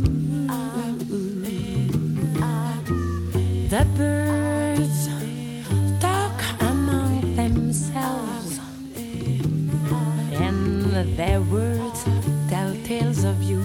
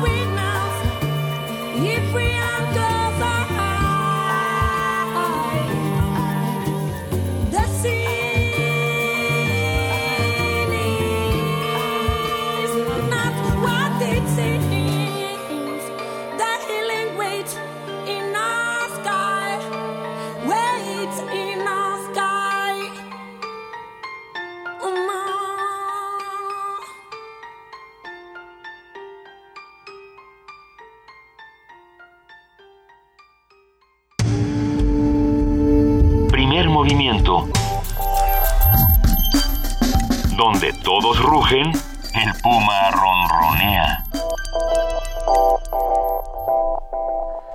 Si les gusta la música que nos recomienda José Luis Paredes Pacho, director del Museo Universitario del Chopo, a nosotros también. A nosotros también nos gusta y como es nuestro curador musical, los invitamos a que visiten www.radionam.unam.mx, donde pueden encontrar el podcast con todas las rolas que nos ha recomendado Pacho a lo largo de un año, de más de un año ya. Esto fue Nostalgie Amoureuse, Nostalgia Amorosa de Saf Mama de Zap Mama, buena banda. Ya, ya está, eh, como que los 90 están volviendo una vez más, los 90 siempre vuelven. Pero nosotros ya nos vamos, nos escuchamos la próxima semana. Ha sido un placer. Eh, gracias a todos los que hicieron posible este programa, gracias al genial, al honorable cuerpo, equipo de producción. Mil gracias, jefa de información, Juana Inés de ESA. Muchísimas gracias a ti, Luisa. saludos a Benito, que ya debe ir en camino rumbo a su misión en la FIL, que él sí, él sostiene la FIL con sus dos manos. E, es verdad. Entonces ya va a sostener la FIL, así es que espérense tantito, ya va Benito para allá. Ya les platicaremos todo lo que va a pasar la próxima semana en la FIL. Mañana arranca y se va a poner buenísimo. Nos despedimos por ahora. Gracias, Juana Inés. Esto fue Primer Movimiento. Muchísimas gracias, Luisa. Yo el lunes también ah, voy a estar en FIL, por cierto. ah, ¿verdad? Lunes y martes, ah. sí, pero yo no, no, yo nada más voy a, este, a vender mi producto y me regreso. Eh, pero sí, lunes y martes vas a estar tú a cargo del changarro, Luis Iglesias. Yo me quedo con el changarro y luego el jueves y viernes se queda Juana Inés. Y así lo podemos ir platicando, pero mejor nos despedimos. Gracias, Juana Inés. Muchísimas gracias, Luisa Iglesias. Gracias a todo el equipo. Gracias a todos los que nos oyeron. Esto es Primer Movimiento. El mundo desde la universidad.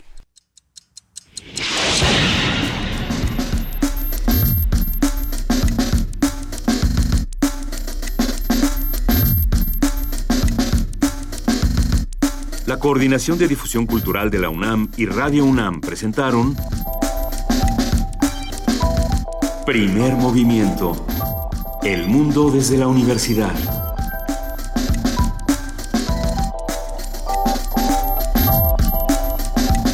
Operación técnica Arturo González. Información Antonio Quijano, Amalia Fernández, Miriam Trejo, Dulce García, Cindy Pérez Ramírez, Cristina Godínez, Abraham Menchaca, Vania Nuche y Patricia Palacios. Producción Silvia Cruz Jiménez, Frida Saldívar, Paco Ángeles, Ameyali Fernández y Tamara Quirós.